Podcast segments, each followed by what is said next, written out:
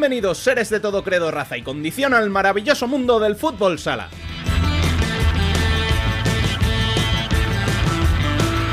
Esta semana tuvimos jornada con tres aplazamientos y solo seis partidos jugados, además de tres recuperados en tres semanas que nos dejan una clasificación muy dispar.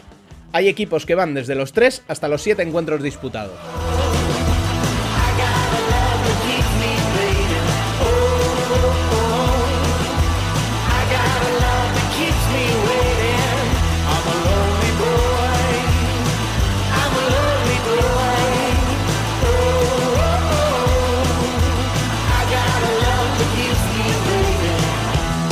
Hablaremos de eso. Jugaremos a entrenadores del España-Brasil que se disputa el próximo jueves 5. Charlaremos con uno de los técnicos mejor valorados del futsal español y de dos polémicas que han marcado el fin de semana. Emen nos traerá el escándalo de los pasaportes a la carta en Georgia y charlaremos de la vergüenza que se ha vivido este fin de semana en el fútbol sala femenino.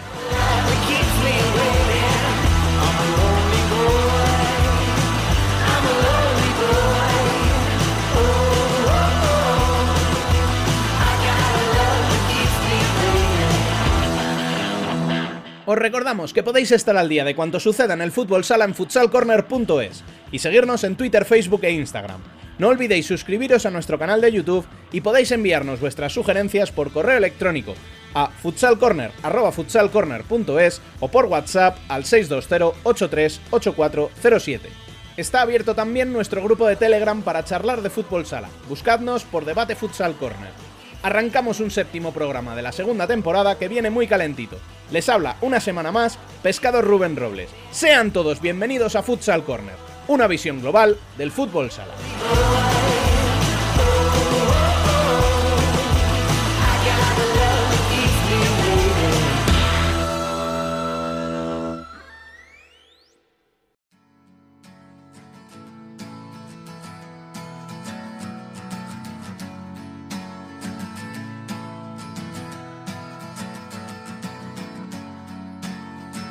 Las noticias.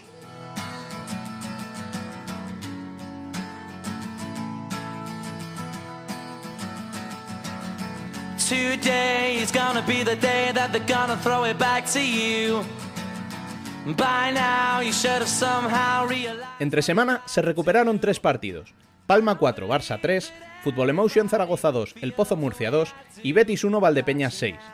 Con los aplazamientos en el Palma Inter, Betis Levante y Jaeno Parrulo, nos quedó una jornada este fin de semana así. Cartagena le hizo 6-0 a Córdoba con Chemi Estelar haciendo un hat-trick. Barça volvió a pinchar 2-2 en casa ante Zaragoza. Y tras seis partidos acumula apenas dos puntos. Peñíscola confirmó su candidatura venciendo 3-1 a Valdepeñas. El Pozo se rehace y está a un solo punto de los playoffs tras imponerse 2-3 en Tudela a un Rivera que vuelve a los puestos de descenso. Uma y Shota firmaron tablas en Antequera, un 4-4 que no sirve de mucho a ninguno de los dos conjuntos, y se cerró la jornada con otro empate en Burela entre Burela e Industrias. Este a 3 que sitúa noveno a los gallegos y un décimo a los catalanes.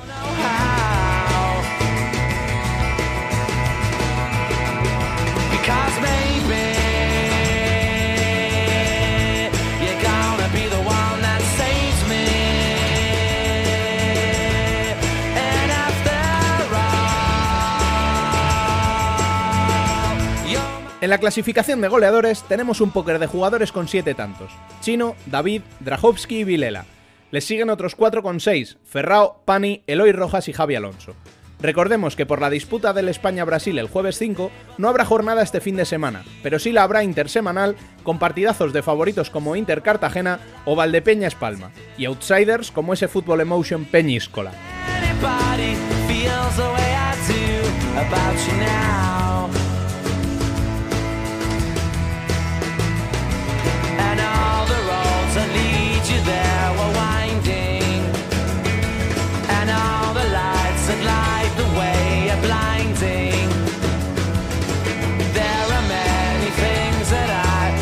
Y después del repaso, toca la charla. Muy buenas, Dani. Buenas, Rubén, ¿qué pasa? Pues nada, aquí deseando escuchar a nuestro protagonista de esta semana, que es... Pues no me escondo, uno de mis entrenadores favoritos. En España tenemos muchos y muy buenos, de variados estilos, pero bueno, es una cuestión personal, por su forma de entender el juego, por cómo vive eh, los partidos y cómo lo transmiten en una cancha, yo tengo una empatía especial por, por Imanol Arregui y por su sota. No es ninguna sorpresa ni nada que, que no se sepa tenía una conversación pendiente con él desde hace mucho tiempo y esta semana que ha sido un poco tranquila, vamos a decir, en el fútbol sala masculino, pues mira, había que aprovechar para charlar con él sobre este año que hay tanta renovación en Sota.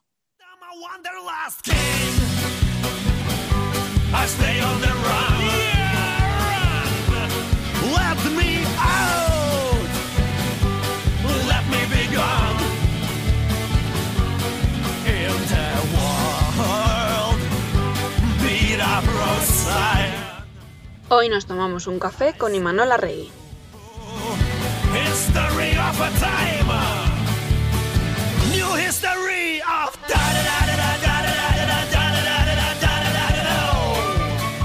Bueno, pues estamos, como decíamos, con el decano de los banquillos. No sé si por edad, tampoco me quiero meter en ese fregado, pero sí por longevidad en el mismo, en el mismo puesto. Manuel Arregui, muy buenas. Hola, buenas tardes, buenos días. Antes de empezar, eh, ¿me equivoco? ¿En lo de la longevidad en el banquillo, en el mismo banquillo seguro que no? ¿En lo de la edad? Sí, hay alguno por ahí que te supera lejos, ¿verdad? sí, sí, hombre, sí, sí, sí. Todavía, bueno, de las pocas cosas que, que no soy muy, que no soy mayor todavía es para ser entrenador, así que tengo 48 aún, hay, hay alguno por ahí que, que no, no creo que lo pille. Está pensando en Molly, por ejemplo. sí, sí. Molly es el, el, abuelo, es el abuelo, el decano de, de la liga y un tío espectacular además. yo de mayor quiero tener su energía. sí, sí, sí. muy buena gente y la verdad que, que bueno, pues que es un tío que se hace querer. Oye, vamos a, vamos a empezar por eso, precisamente, por ese partido que es además el, lo, lo más reciente, Lumas Tota, Recordemos, empate a cuatro, ibais ganando en dos ocasiones por una ventaja de tres goles. ¿Qué, qué os falló? ¿Qué pasó para no, para no sacar los tres puntos? Bueno, pues eh, muy sencillo. que llevamos varios partidos haciendo demasiadas concesiones, eh, eh, perdiendo balones en, zonas muy peligrosas que nos están penalizando mucho, porque luego nosotros es verdad que también los robamos, pero, pero no, no estamos penalizando al rival. Y a nosotros cada balón que perdemos en, en una zona peligrosa va para adentro. Y, y luego, bueno, pues defendimos muy mal el, el portero jugador, cosa que, que solemos hacer muy bien y, el otro día pues pues lo hicimos fatal. Eh, nos metieron dos goles, es verdad que uno es bueno, pues de medio rechace, que, que podía haber caído para cualquier lado y le cae a, al pie a él y lo mete para adentro pero no es menos cierto que el, bueno, pues que el cuarto es un error gordo nuestro de, de, los cinco, de los cinco que, que estábamos en pista y, y, bueno, y al final pues, pues bueno, ellos eh, buscaron, buscaron el, el premio de, del empate y al final, bueno, pues lo encontraron, creo que, que merecimos ganar, pero pero también es verdad que, que, esto no se trata de merecer, ¿no? Se trata de, de, de, hacerlo y, bueno, nos falta madurez todavía, tenemos un equipo muy joven, con mucha gente que, bueno, pues que a veces la gente pierde la perspectiva de, de dónde vienen los chavales y, y, bueno, pues hay que tener, hay que tener paciencia, hay que tener paciencia. Mm. No, no, no quiero de verdad, ni mucho menos personalizar, pero claro, hablabas de fallos en defensa, fallos puntuales, claro, la pérdida de Viño al final es un mal control, es mala suerte pero cuando llevas un partido tan preparado, cuando estudias todo y de repente a un jugador de su calidad, porque encima estamos hablando de un tío que tiene mucha calidad, se le escapa un control y deja solo a Cier, ¿qué, ¿qué piensas en ese momento? ¿Qué te pasa por la cabeza? Uf. que no sé matarle. sí, bueno, pues al final es que es lo que te digo, es que el día de Betis eh, pasa tres cuartas partes de, de lo mismo, perdemos tres balones, da igual quién, perdemos tres balones en, en zona peligrosa y, y les damos tres ocasiones claras a un equipo que bueno pues que, que salió a hacer eso precisamente y, que lo hizo bien y, nos ganó. Y, y, el otro día con, con Burela nos cuesta también el, el 2-3 eh, bueno pues al final va 0-3 estás con el partido totalmente controlado porque no, no nos estaban haciendo daño y nosotros eh, bueno pues habíamos planteado el partido para para precisamente para jugarlo así. Habíamos tenido, aparte del 0-3, un par de ocasiones muy claras también para, para habernos ido un poquito más.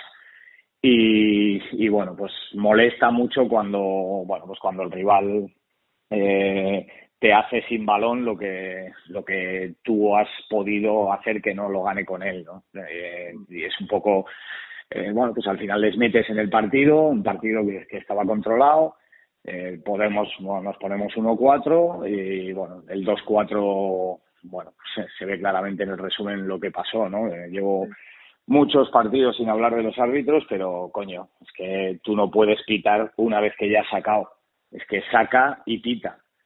Le pregunto a ver qué pita y dice que podía sacar, pero como que podía sacar si ya has pitado después.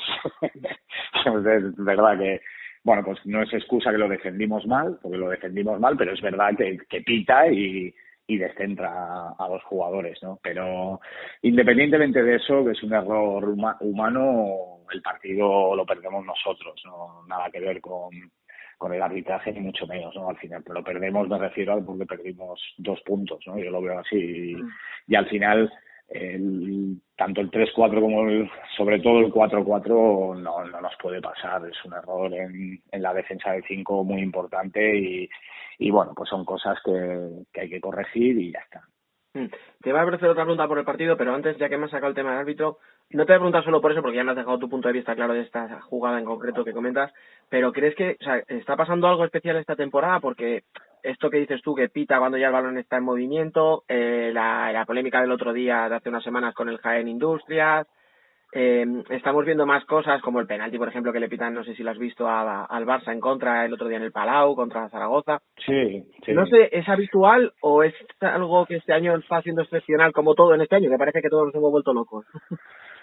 Pues yo sí que, bueno, pues el otro día, por ejemplo, en casa bueno, al final es lo que te digo, ¿no? estoy tratando de centrarme en lo que depende de nosotros, que, que es jugar mejor, pero, pero llevamos varias cosas, bueno, pues que no, que no son muy normales, ¿no? Pero bueno, pues sí que es verdad que al final el tema de que no haya público influye para todo, ¿no? No es, no es solo para, para el tema arbitral, sino también para, para los resultados que se están dando, ¿no? Al final, bueno, parece que no, pero el público pues ayuda, ¿no? Ayuda a muchas cosas. Pero sí que, bueno, pues al final eh, creo que hay muchos árbitros nuevos, ¿no? Por lo que estoy viendo y, y bueno, pues al final exactamente igual que, que te digo que, que, a nosotros, bueno, pues que, que vienen chavales eh, jóvenes que, que han estado en categorías inferiores y tal, pues también creo que, que los árbitros, pues los que son nuevos se tienen que, que adaptar, ¿no? ¿no? No es excusa, bueno, pues al final lo que pasa que son un poco como los porteros, ¿no? Los árbitros, que, que cada error, pues, pues eh, claro, penaliza mucho y, y bueno, pues al final es como todo, ¿no? Nos equivocamos todos, es evidente, pero los errores de, de un árbitro o de un portero pues se, se, ven mucho más, ¿no? Yo lo que lo que sí pido siempre, siempre es que se pite lo que lo que se ve, que no se inventen cosas eh, o compensar, porque al final eso es de, de malos árbitros, ¿no? Y, y eso es un poco lo que lo que se pide no el criterio también es difícil las manos son involuntarias pero de repente una mano dentro del área es penalti cuando el balón va a córner eh, no sé pues al final el criterio no el criterio que al final cuando se dejan cosas a, a criterio arbitral pues pues es normal que, que lo que para uno es una cosa para otro sea otra porque al final son humanos y y bueno, pues lo, vemos todos los días en, en el fútbol, ¿no? En penalti que, que están cinco árbitros profesionales opinando y para tres, para, para tres es penalti, para dos no, con 25 repeticiones, ¿no? Pues al final el criterio de cada, de cada árbitro es, es diferente, como, como el de cada persona, y creo que lo que lo que se debería atender es a que, a que la norma sea clara y todas las normas sean claras y no haya y haya lo menos posible, porque siempre va a haber un margen que, que va a ser así, pero lo menos posible el tema de, la interpretación, ¿no? Y luego también creo que es importante el que, aunque no eh, imprescindible, pero sí que es importante que, que, se haya jugado, que se haya jugado. Para mí es importante. ¿Por qué? Pues porque tú sabes cuando alguien se tira, cuando no se tira, cuando una falta lo es, cuando un agarrón es suficiente o no lo es, eh, cuándo se va con intención de hacer daño y cuándo no. Bueno, pues al final son cosas que, que, el que ha jugado las sabe y, que el que ha jugado pues a veces se le escapa, el que no ha jugado a veces se le escapa. Digamos que reducirás un poquito esa picardía que se dice, ¿no? Cuando lo que tú dices, cuando exageras, cuando algo es intencionado, sí, se reduce. Sí, sí, es así. Pues sí. Bueno, y volviendo al empate ya así para, para cerrar este tema, al final eh, me ha quedado claro que en tu caso os vais de allí sabiendo que habéis perdido dos puntos. Pero en general, en general muchos entrenadores mm, a veces prefieren salvar uno, mantener un empate antes que intentar. Tú no, vosotros tenéis una filosofía que es muy clara. O sea, tú sacas el portero del jugador siempre que vas a empate y sin embargo lleváis tres en, siete partidos, que a lo mejor para el que os conozca es raro. Sí, sí, sí, bueno, pues al final pasa, el sacar el portero no te garantiza ni que ni que vayas a ganar ni que vayas a perder. Al final es una idea, es una una forma y, una, y un modelo y, una idiosincrasia, ¿no? a mí personalmente yo nunca me voy a conformar con, con, un empate, a no ser que en circunstancias extremas, que yo que sé, que te estés jugando el descenso, el empate te valga, eh, no lo sé, no lo sé.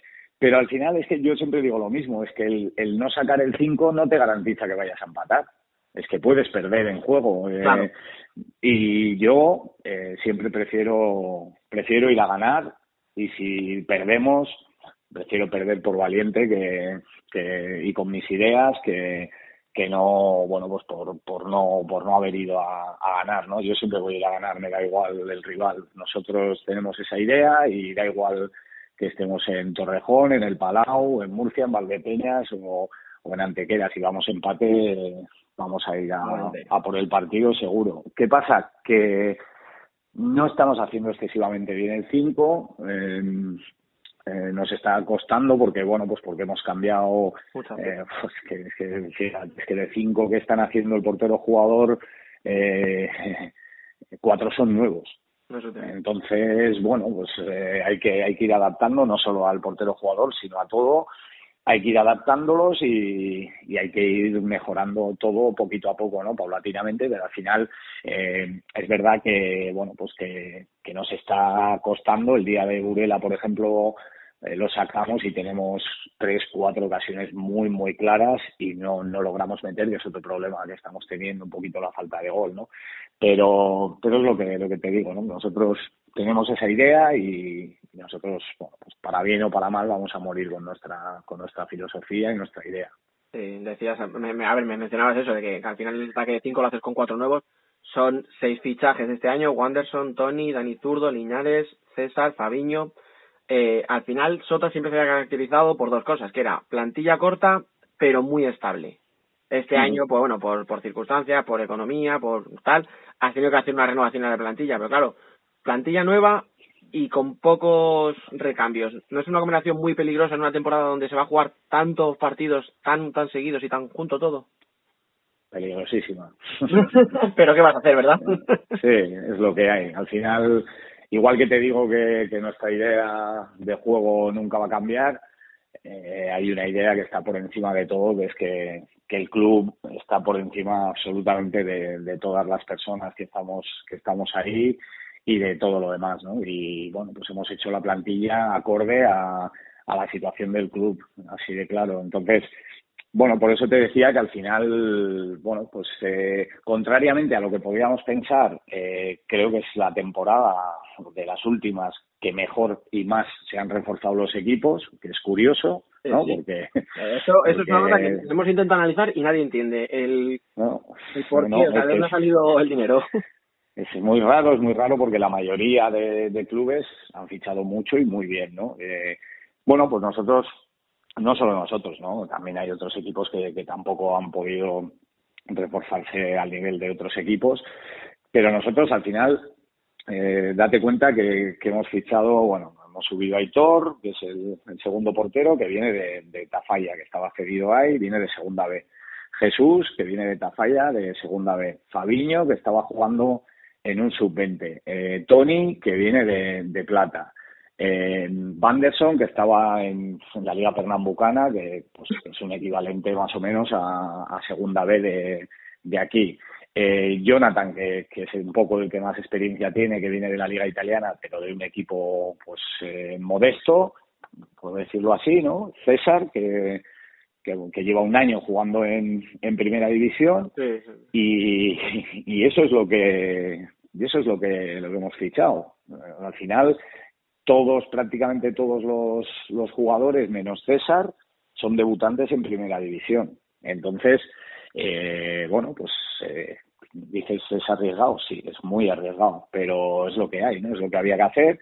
Y también te digo que yo dentro de, nuestras limitaciones, yo estoy súper contento con, con el equipo. Eh, creo que, que por cómo hemos jugado, creo que, que merecíamos tener cuatro o seis puntos más. También te lo digo, hemos tenido partidos, creo que, que contra Jaén merecimos ganar, creo que contra Burela merecimos ganar y creo que el otro día merecimos ganar. Pero, eh, bueno, pues hay que ajustar muchas cosas y que los chavales vayan cogiendo la, la experiencia que, que, les falta y sobre todo nos falta nos falta madurez todavía, ¿no? Como, como equipo y, y también individualmente. Y eso, pues en una categoría tan exigente como esta y como está la liga este año, pues a veces se paga. Se, se paga, sí, sí, totalmente. Pero claro, es que estabas hablándome, o sea, me decías eso, Dani Zurdo viene de segunda B, Tony viene de. que Dani, que se me había olvidado Dani. Sí, pero bueno, ya te lo, Que me perdone, que son ocho, que son ocho y siempre, siempre se me va la pinza con alguno, pero eso, es que son, son tres chavales de, de segunda B. Claro, eh, por eso digo, o sea, esos jugadores todavía, bueno, están en España y es más fácil de seguirles. Pero a Wanderson, a Fabiño, o sea, ¿cómo no sé si esto se puede contar, pero ¿de dónde sacáis información de ellos? O sea, ¿en qué momento alguien dice, vamos a, vamos a ver a un chico de una sub-20, o como tú decías, a uno que está perdido en una liga desconocida o tal? Claro, porque es que, o sea, ¿de dónde sacáis esos nombres?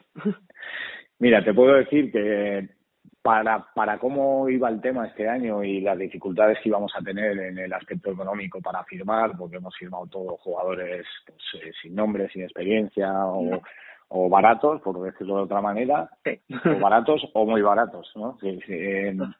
en, la pandemia está la, el confinamiento, en ese sentido a mí me ha, me ha venido muy bien, me ha venido muy bien. Te puedo decir, y no te exagero, que me he visto más de 100 partidos en, en este confinamiento. Entonces, bueno, pues al final eh, yo siempre lo hago igual, independientemente de, de la pasta que, que, tengamos, evidentemente, pues si tienes más dinero buscas buscas un perfil más contrastado o jugadores de un nivel más importante o buscas en unas ligas o en otras, ¿no?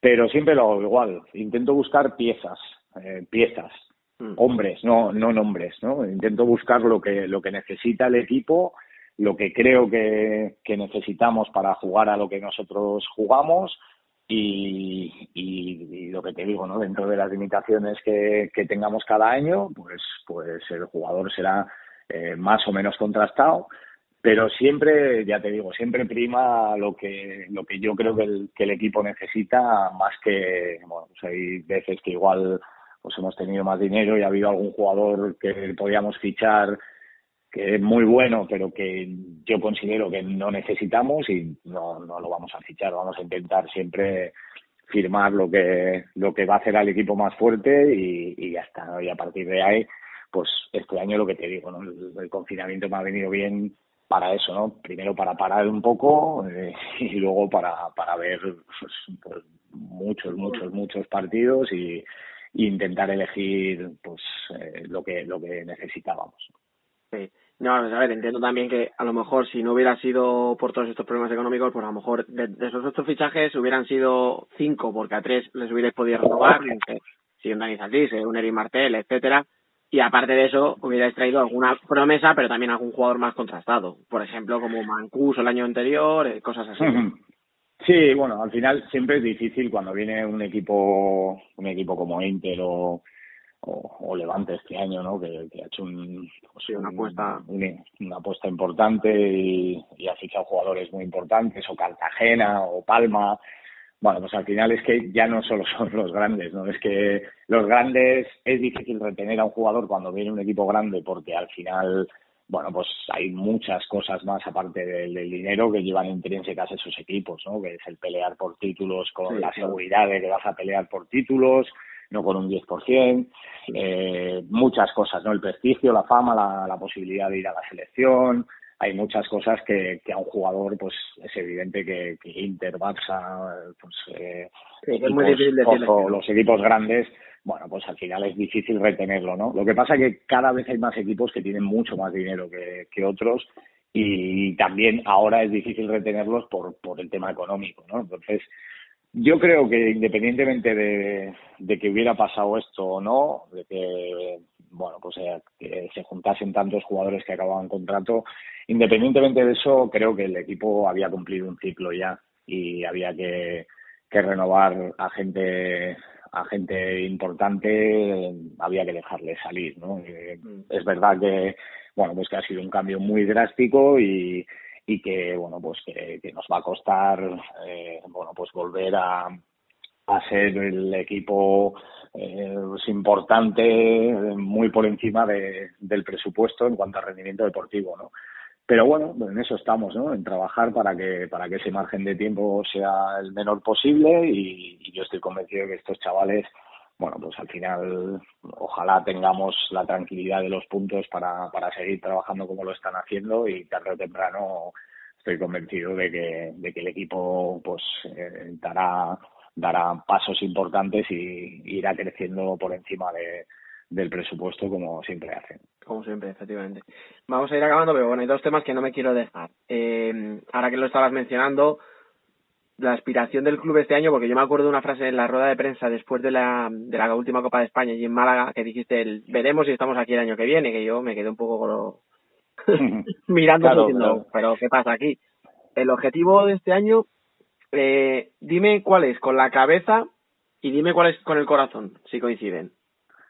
Bueno, con el corazón ya sabes cuál es. con el corazón yo siempre yo siempre quiero más. Eh, si estamos octavos quiero ser séptimos, si estamos séptimos quiero ser sextos y así sucesivamente. Por eso te lo dividía.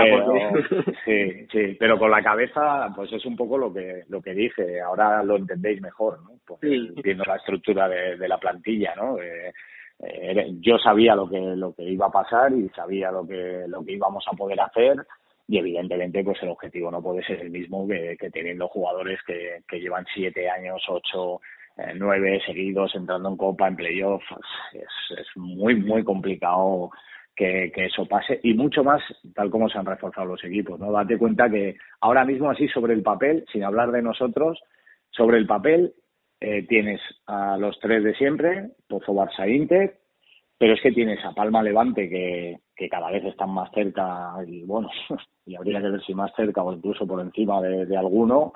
Eh, a Cartagena que ha firmado, vamos, es un equipazo, es un equipo preparado para pelear por títulos y con un, con un muy buen entrenador también, ¿no?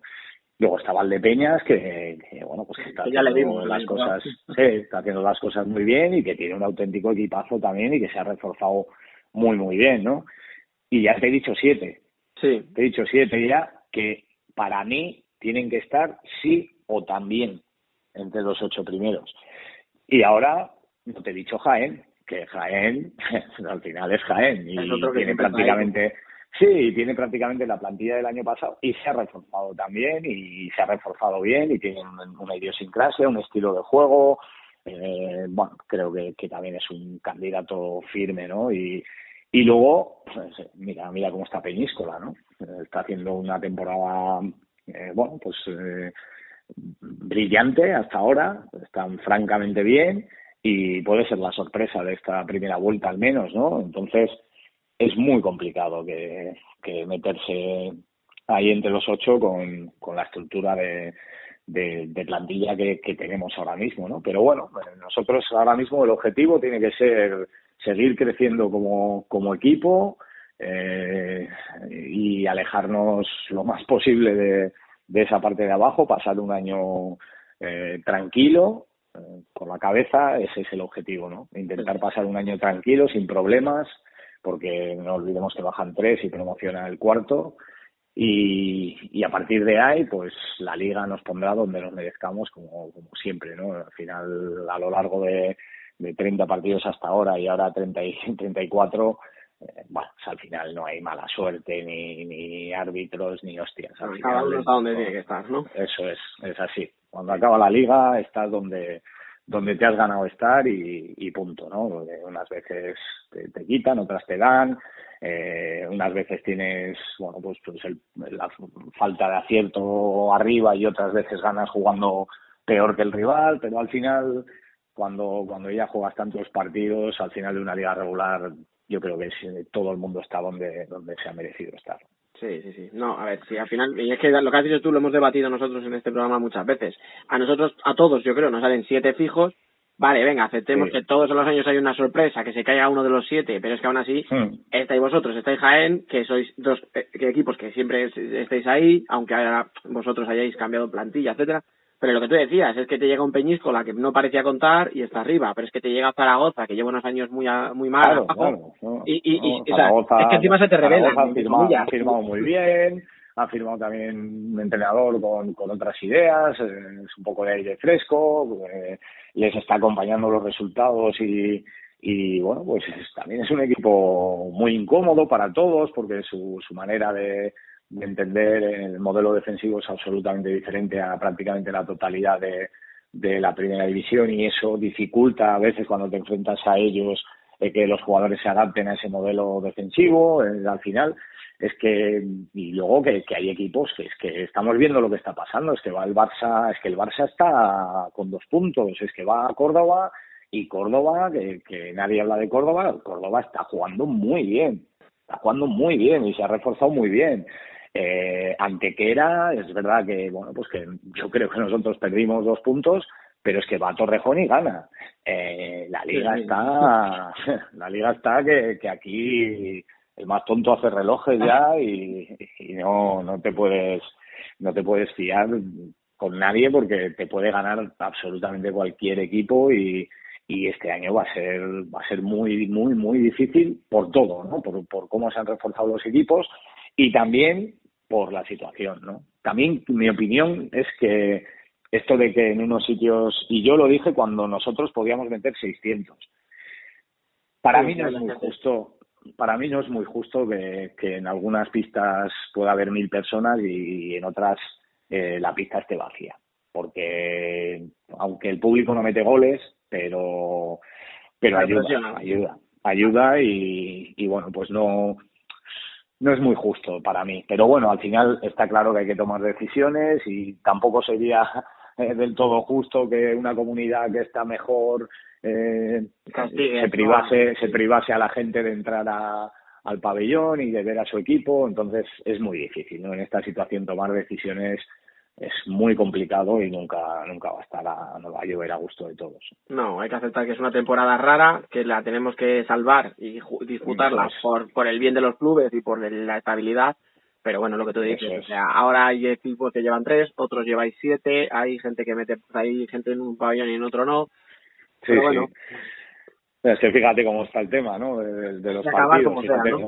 El otro día en segunda división, ¿no? Prácticamente la totalidad de los partidos aplazados.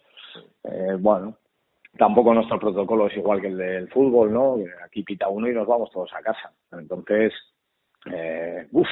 Habrá, habrá que darle una vueltecita, me imagino, de aquí a, una, a, un mes como mucho, cuando, cuando veamos que tenemos más aplazados, porque se van, ahora mismo quedan nueve partidos, me parece, aplazados. y son muchos y solo hemos recuperado tres, o sea. Claro, claro, es que está, y luego que, que bueno, pues estamos hablando de, de nuestro deporte, ¿no? Pero, hostias, es que hay que ver cómo está la situación, ¿eh? Hay que ver cómo está la situación en el país y y uf, es muy complicado, ¿no? Luego se pueden discutir muchas cosas, ¿no? No es muy lógico que, que en un cine que entran 150 puedan entrar 30 y en un pabellón que entran 3.000 no se pueda entrar nadie. Eh, dice, no, es que es mejor así, ya, pero es mejor así para todos, ¿no? O solo vamos a castigar el deporte. Eh, al final, castigar igual no es la palabra, ¿no? Porque, pero es, volvemos a lo de antes, ¿no? Al final, uf, que independientemente de quién esté para tomar decisiones en este marrón que tenemos, eh, te pones eh, tú a pensar qué es lo que harías y si nos juntamos cinco amigos, eh, eh son cinco opiniones cada uno haría una cosa y, y eso sin tener ninguna responsabilidad de, de, la salud de la gente. ¿no? Entonces, es una situación muy, muy, muy jodida y, que bueno, pues no, no, no, se la, no se la deseo a nadie, ¿no? Porque decidir eh, sobre la salud de los demás para mí es lo, más difícil que, que, se puede que se puede hacer. Sí, a ver, es que al final, y ya, mira, con esto si quieres ya vamos acabando, eh, al final es lo que tú dices, es que no nos pondríamos de acuerdo cinco personas, mm, no se van a poner de acuerdo en una federación completa, esa, pero claro, no puedes dejar la competición porque dicen es que el deporte ahora no es lo más importante. Bueno, el deporte no, no sé si será importante o no, pero los clubes tienen una serie de trabajadores claro, claro. que, esto. O sea, si se para todo, mm, ¿cuántos clubes se pueden ir a la quiebra después de otro año sin, sin jugar? O sea, que claro, jugar hay que jugar, es que, Es que al final es así, ¿no? Y te pones a mirar, pero ya no a nivel de federación o de liga o de lo que sea, ya, ya no, no voy a eso, ¿no? Es a nivel político. Es que a mí me da mucha pena, mucha pena. Eh, bueno, pues al final es lo que estás diciendo, ¿no? No se puede entrar a un pabellón, pero se puede ir al cine. Eh, hay que cerrar un restaurante, pero se puede ir a un centro comercial. Eh, bueno, pues son decisiones que no se entienden muy bien y lo que es muy triste es luego poner la tele y ver a estos personajes discutiendo de mamonadas y tirándose mierda unos a otros, ¿no? Es, es lamentable, es lamentable que en la situación que está el país eh, bueno, se aproveche eh, la gente enferma y todo lo que está pasando para ganar votos y para tirar mierda unos a otros. ¿no? Me parece muy triste y me parece que, que bueno, pues que, que creo que, que los políticos deberían estar muy por encima de, de esas cosas y, y en esta situación deberían ser capaces, ya sé que es una utopía porque aquí todos son intereses y, y mamonadas, pero deberían ser capaces de, de mirar por, por, por la gente, ¿no? Que, están para eso. Se les olvida que, que están ahí porque los hemos, los hemos puesto nosotros, ¿no? Y, y están representando a un montón de gente y verle los espectáculos que estamos viendo muchas veces, muchos días o días y día también en el Congreso, es absolutamente lamentable. Pues sí. Mira, por acabar con algo positivo, aunque a Tato no me mandaría a la mierda, pero si algún día dejas el fútbol, o te dedicas a la política, cuenta con mi voto.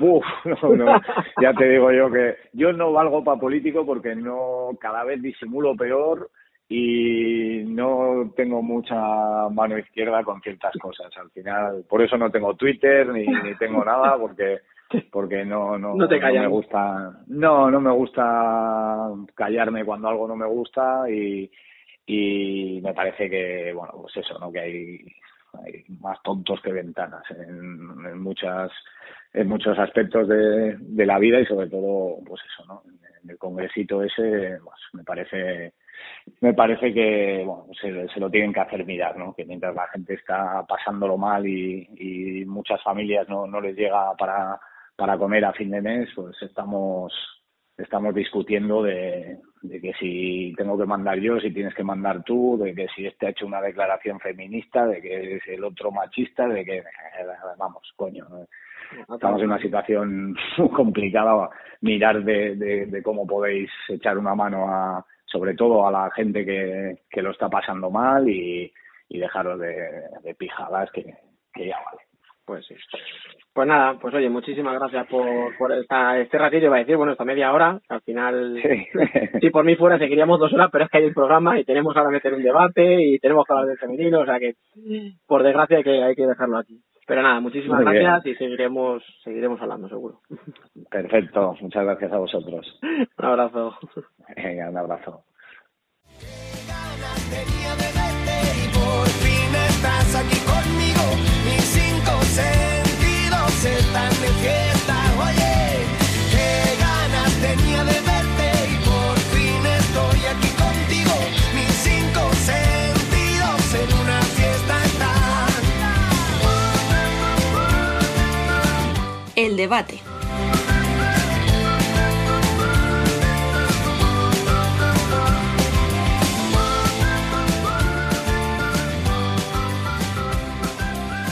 Bueno, pues vamos ya con el debate de hoy. Sigue con nosotros Dani López, muy buenas. ¿Qué tal, chicos? Se incorpora Bielizque. Muy buenas, ¿cómo va? Y hoy volvemos a darle un toque andaluz al programa con dos buenos amigos de la casa que aún no se habían pasado por aquí este año. Así que habrá que ponerse de pie para saludarles y darles la bienvenida como se merece. Son Jesús Sánchez, muy buenas. Muy buenas, ¿qué tal? Y el hombre de los gusanitos, Iván Cabanillas, muy buenas. Hola, buenas. Y como aquí queremos gente que se moja, directamente os asalto con la pregunta de hoy. ¿Peligra Andreu? Eh, muchas semanas está durando ya en el Barça. O sea, yo creo que la Champions era el momento perfecto para ganarla y echarle, que se vaya ya por, por todo lo alto, pero es. Está aguantando demasiado para lo que es y el equipo que tiene. Debería de peligrar. Ya en anteriores temporadas lo que le ha salvado realmente ha sido el equipo más que el juego. Y esta temporada está viendo esas carencias que se veían quizás de las temporadas atrás. Y con los resultados que está teniendo, para mí debería de peligrar. Un equipo como el Barça, ¿de dónde está? Bueno, pues antes de entrar ya en faena, y ahora os reitero la pregunta a vosotros dos, que no os creéis que os vais a quedar sin mojaros, eh, queríamos cerrar un tema pendiente de la semana pasada, porque pedimos siempre la opinión de los oyentes y en este caso eh, nos escribió Juan Calvillo desde Valdepeñas para darnos su punto de vista del aplazamiento solicitado por el Barça el día antes del partido, me parece que fue contra Valdepeñas. Y no podíamos obviarlo. Cuéntanos, Dani. Pues sí, mira, Juan nos escribió porque no estaba de acuerdo en concreto con una opinión mía sobre el contacto o supuesto contacto estrecho que había tenido la primera plantilla del Barça con un positivo, que luego supimos que era el entrenador del filial, etcétera. Y él decía que no existía ese contacto y que de haberse producido tendría que haberse hecho las PCRs, aislar a la plantilla, eh, hasta obtener los resultados. Bueno, sí, ok, hasta ahí es el procedimiento, o sea, nada que objetarle, lo que dice Juan es correcto. Él dice que hasta donde ellos saben, ni hubo test, ni hubo aislamiento. Bueno, como prueba, pues me, ha pasado un pantallazo de una story de Ferrao en su coche ese sábado, pues aparentemente pues, se iba a algún sitio y no estaba aislado ni, ni encerrado en su casa. Lo que molestó en Valdepeñas es que justo cuando se solicitó el aplazamiento, pasa, tenía cinco bajas. Por aquello del piensa mal y acertarás, ellos dicen que, le interesaba a Barça aplazar ese partido. A ver, yo la información, si se les aisló, si no se les aisló, no la voy a discutir porque no me consta. Pero yo sí que tengo esa certeza, la del positivo que hablábamos antes, y de que Andreu no viajó a Palma por ese mismo motivo. Yo creo que si Barça mm, tenía ese problema, el aplazamiento es razonable. O sea, yo sigo diciéndolo lo mismo que dije, que no me parece exagerado solicitarlo ni me parece una excusa. Pero bueno, no voy a eso. Yo lo que quería reiterar es que estamos viendo todas las semanas cómo se aplazan partidos, todas las semanas por positivos o por posibles positivos, y que si todas las semanas vamos a estar pensando o sospechando que hay una segunda intención, un interés oculto, etcétera, pues que no vamos a ganar ni para cabreos, ni vamos a tener una competición limpia, ni vamos a estar tranquilos, porque siempre vamos a estar pensando. Yo entonces quería transmitir la opinión de Juan, yo la respeto, pero como le he transmitido a él, sigo pensando lo mismo. Simplemente quería aclararlo porque, oye, le pedimos, como tú decías, Rubén, la opinión a nuestros oyentes y creo que era necesario comentarlo. Simplemente eso. Bueno, aclarado por tu parte, ¿alguno de los otros tres tiene algo que decir sobre este tema? Nada, yo creo que ya está solucionado entre Dani y Juan y esperemos que ahora con las modificaciones del nuevo protocolo, pues supongo que se evitarán más situaciones de este tipo. Jesús, Iván, ¿alguno tenéis algo que decir sobre esto o pasamos a lo siguiente? Yo creo que hace falta como un poco más de transparencia por parte de todos los equipos y la federación con el protocolo para evitar que los aficionados puedan llegar a tener mal, mal pensamiento en, función qué partido. Pero también te digo que si esto el Barça lo hace con cualquier otro equipo, pues los de Valdepeña no se quejan y se quejan los de ese equipo. O sea, esto va a ser así siempre. Entonces, si hubiese un poco más de transparencia, se, informase de todo exactamente, la federación también da un paso más, etcétera, yo creo que nos ahorraríamos estos debates absurdos. Jesús. Yo pienso un poco como Iván, que tiene que haber más transparencia porque siempre están las sospechas de que ciertos clubes no hacen test o no hacen test cuando deberían hacerlo y si hubiera más transparencia se vería transmitiríamos que la liga es mucho más, se lo toman más en serio con el tema este del protocolo y tal, de lo, de lo que aparentemente parece. Mm, en ese sentido es lo que, lo que ha dicho bien, más vale tarde que nunca. Y de hecho luego en el debate bueno, vamos a tener largo este tema porque ha sido más grave lo que ha pasado. Pero, pero bueno, sí, es lo que dice bien. Ahora en dos semanas el protocolo ya está claro, ya los clubes tienen que presentar sus, sus análisis, sus PCRs, tal, y a partir de aquí ya no habrá dudas. O sea, ya si hay un positivo o hay un falso positivo, se tendrá que aplazar el partido y punto. Ya, pero tío, esto yo también lo recuerdo cuando la jornada 1, nosotros, o sea, el Betis suspendió el primer partido por, positivos en COVID. Empezaban, o sea, había visto eh, algunos tweets de equipos que no habían puesto en toda la pretemporada y lo que inició la temporada que se estaban haciendo test y en cuanto ve que salieron un test fueron los primeros en publicar en Twitter de oye que nosotros nos estamos haciendo esto. Entonces, ¿hasta qué punto van a tener que llegar los equipos de tener que publicar en todo momento si se tienen que hacer los test o no?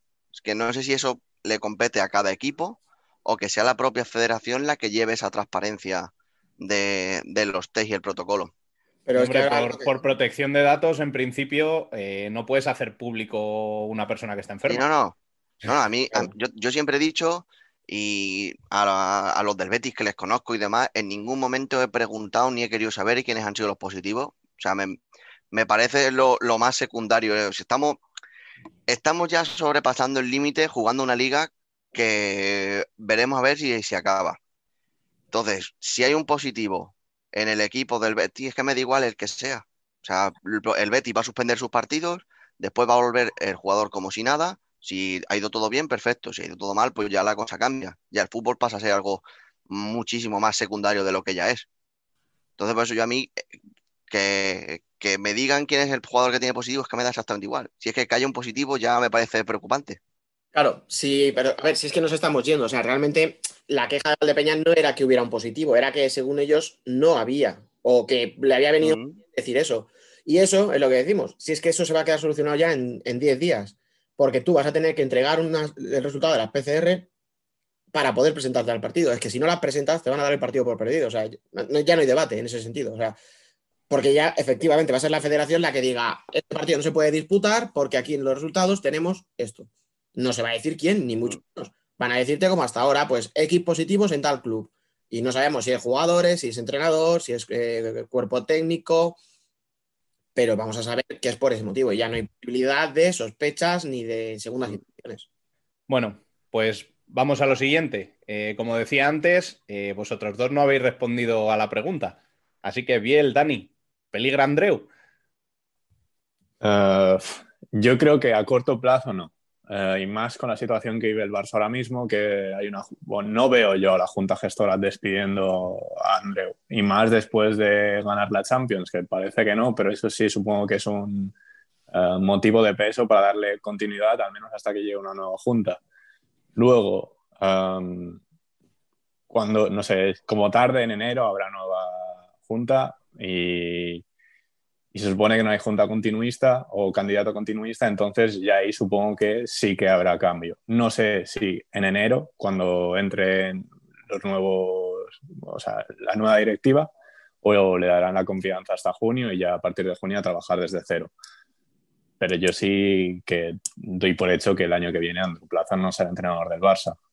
Yo es que por completar lo que tú has dicho es eso. O sea, eh, yo creo que en enero habrá cambio si las cosas siguen como hasta ahora eh, cuando llegue la nueva junta, pues si no se ha acabado la primera vuelta, estaremos, o esperemos, estar cerca de acabar la primera vuelta y veremos dónde está el Barça. Eh, si Barça no entras en la Copa de España, el relevo de Andreu va de cabeza, o creo. Si entra en la Copa, aunque sea como séptimo, pues es que va a ser favorito a ganarla, aunque sea entrando como séptimo, porque eso es lo de menos. Entonces, yo creo que ahora no, yo creo que ahora no peligra. Aunque por resultados mínimo se merece que esté cuestionado. Pues vamos con la jornada de esta semana, que solamente ha habido una. Parece extraño esto ya, decirlo.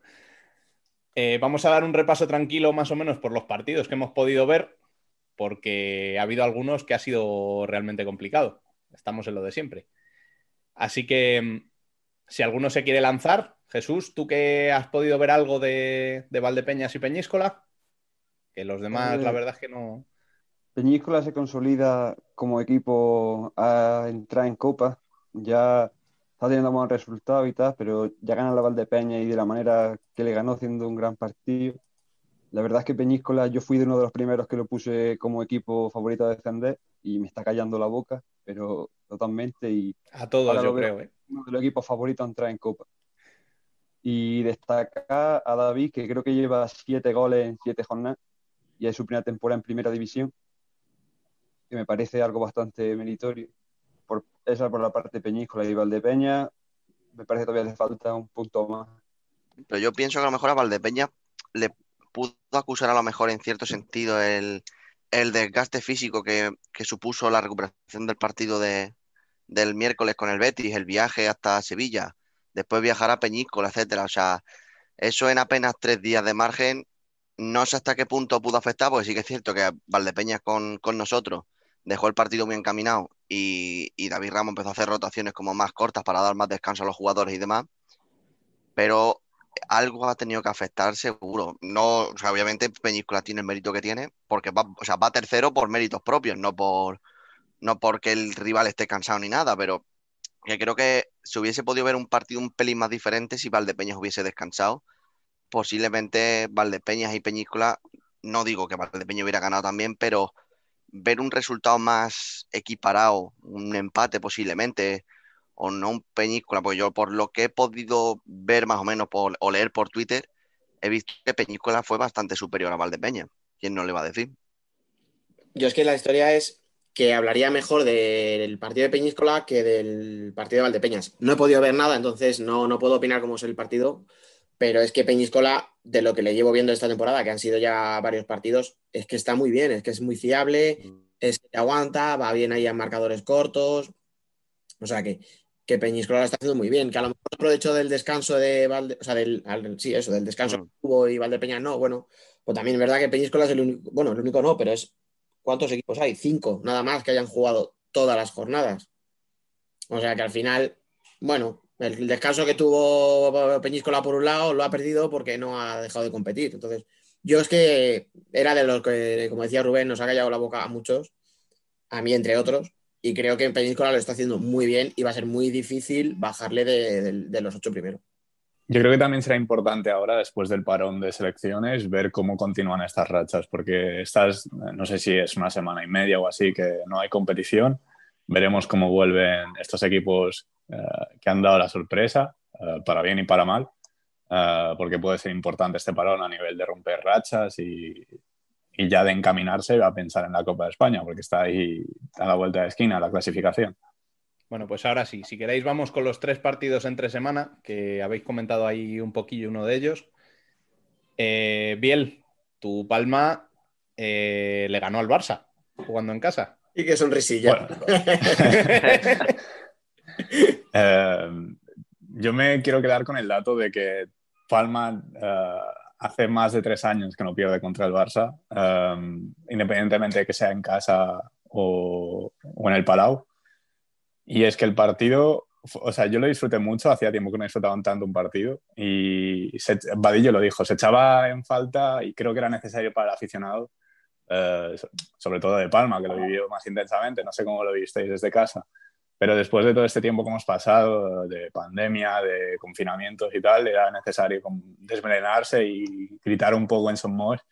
Eh, fue espectacular. Y no creo que Palma hiciera un grandísimo partido que, que dices, ha sido superior al Barça, eh, pero al final estuvo más correcto o más acertado en los momentos claves y mm, se llevó la victoria.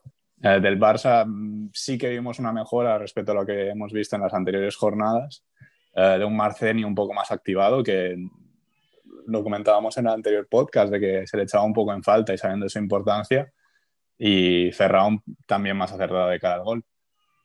Eh, no fue suficiente, y luego cuando hablamos del partido del Barça contra Fútbol Emotion ya hablaremos un poco más de eso, pero mm, el inicio de Palma es mm, no perfecto porque no lo ha ganado todo, pero sigue segundo y, y no conoce la derrota aún es que ir a jugar a, contra Palma, tío, o sea, es como prepararte un examen el día de antes y, no dormir.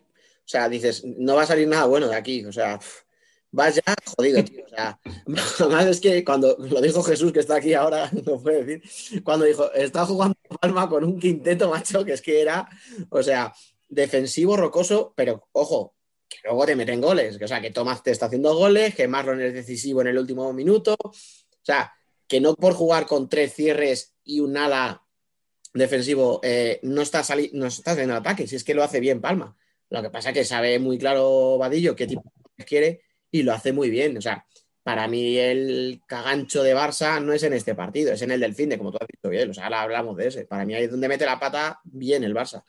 Aquí, es que aquí, mm, yo es que vi, tío, que aparte de que Barça no está bien, que sus jugadores más destacados, salvo Ferrao, bueno, Marceni un poquito, eh, Lozano, Lozano que siempre cumple y tal, el resto les veo muy flojitos, pero es que también le veo mala suerte. O sea, el gol de Raúl Campos es una jugada que rechaza a Didac y se le queda el balón botando en la línea para empujarlo.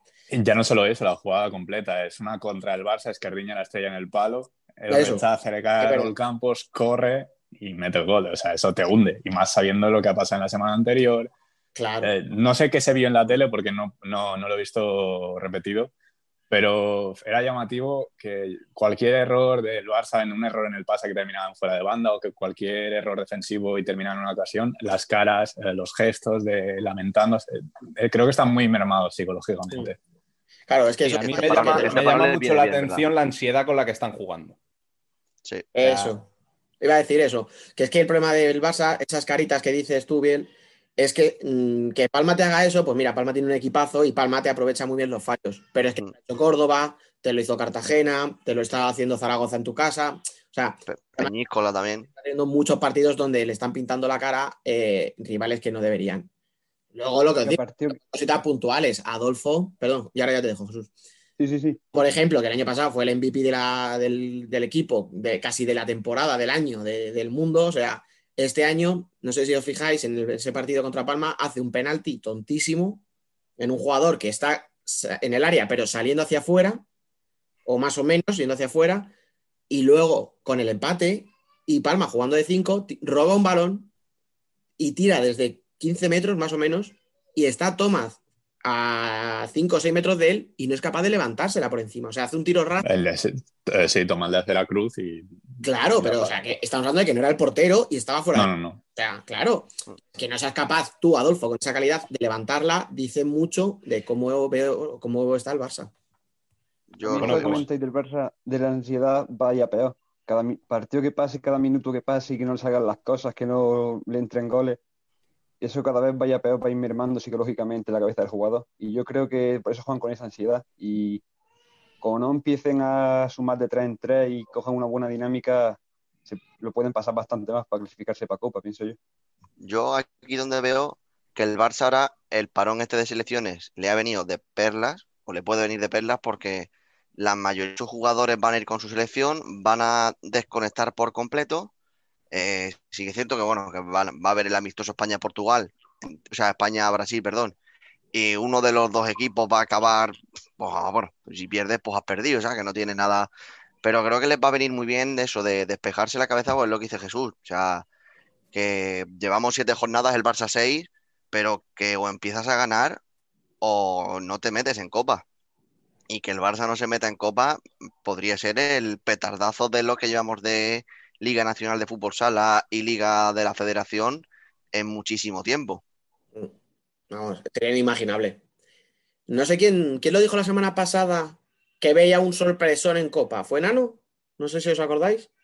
Eh, sí, lo comentaba. Que incluso dijo que no descartaba que tanto el Pozo como el Barça estuvieran fuera. Claro, y yo dije, vale, a Nano se le dio la olla. O sea, yo dije, se le dio la olla a Nano. Y dos, y dos partidos después ya, ya estábamos aquí hablando de y si se queda fuera de la Copa, de verdad. O sea, y Barça aún no ha jugado contra Valdepeñas. claro. Ni contra el Pozo. Ni, contra, el Betis. Bueno, venga. Ojo, ya se ha venido arriba, ¿eh? Estamos, estamos, por encima de ellos, ¿eh? o sea que cero miedo. bueno, por encima de ellos, quitando Parrulo porque tiene un gol menos, está el resto de la clasificación. Bueno, déjame ilusionarme. ¿Ves? Pero yo, antes de hablar de otros partidos, sí que habéis mencionado que el petardazo puede ser de Barça o de Pozo.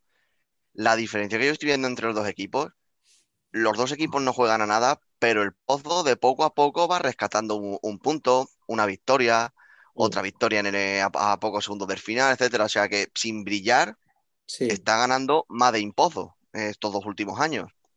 A ver, Pozo ya está a un punto de los playoffs.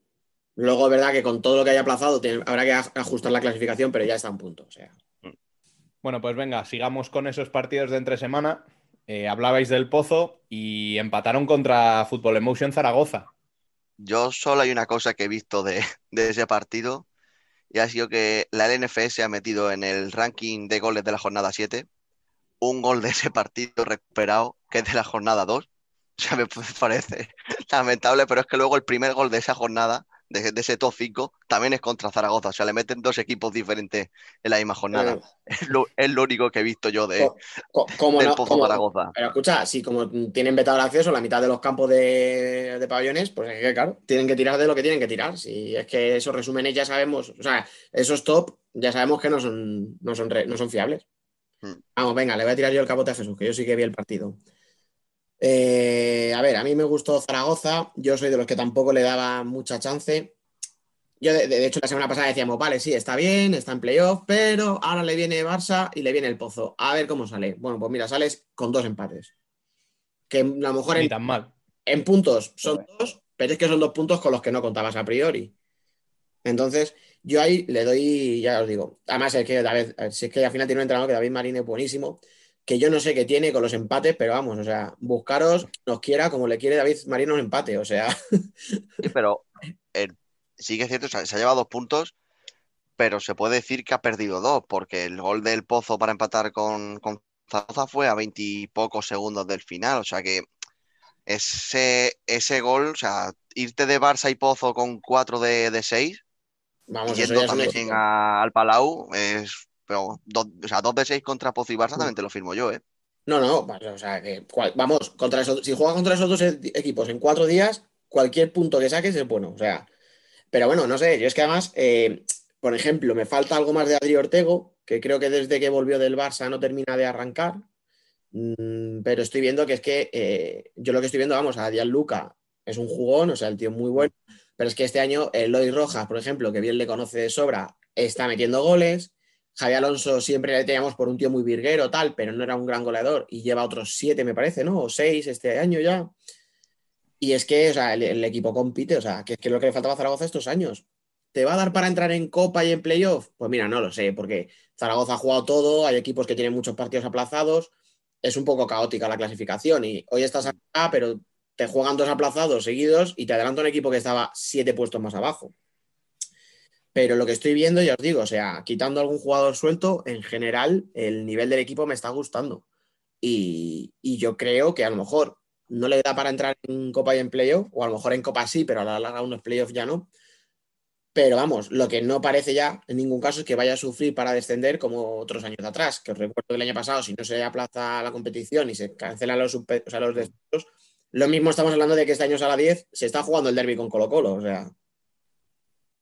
Entonces, bueno, de donde venía, pues está mucho mejor en puntos y sobre todo creo que en sensaciones. Bueno, y el tercer partido de los que se recuperaron entre semana fue el del Betis contra Valdepeñas. Iván, ¿qué pasó ahí?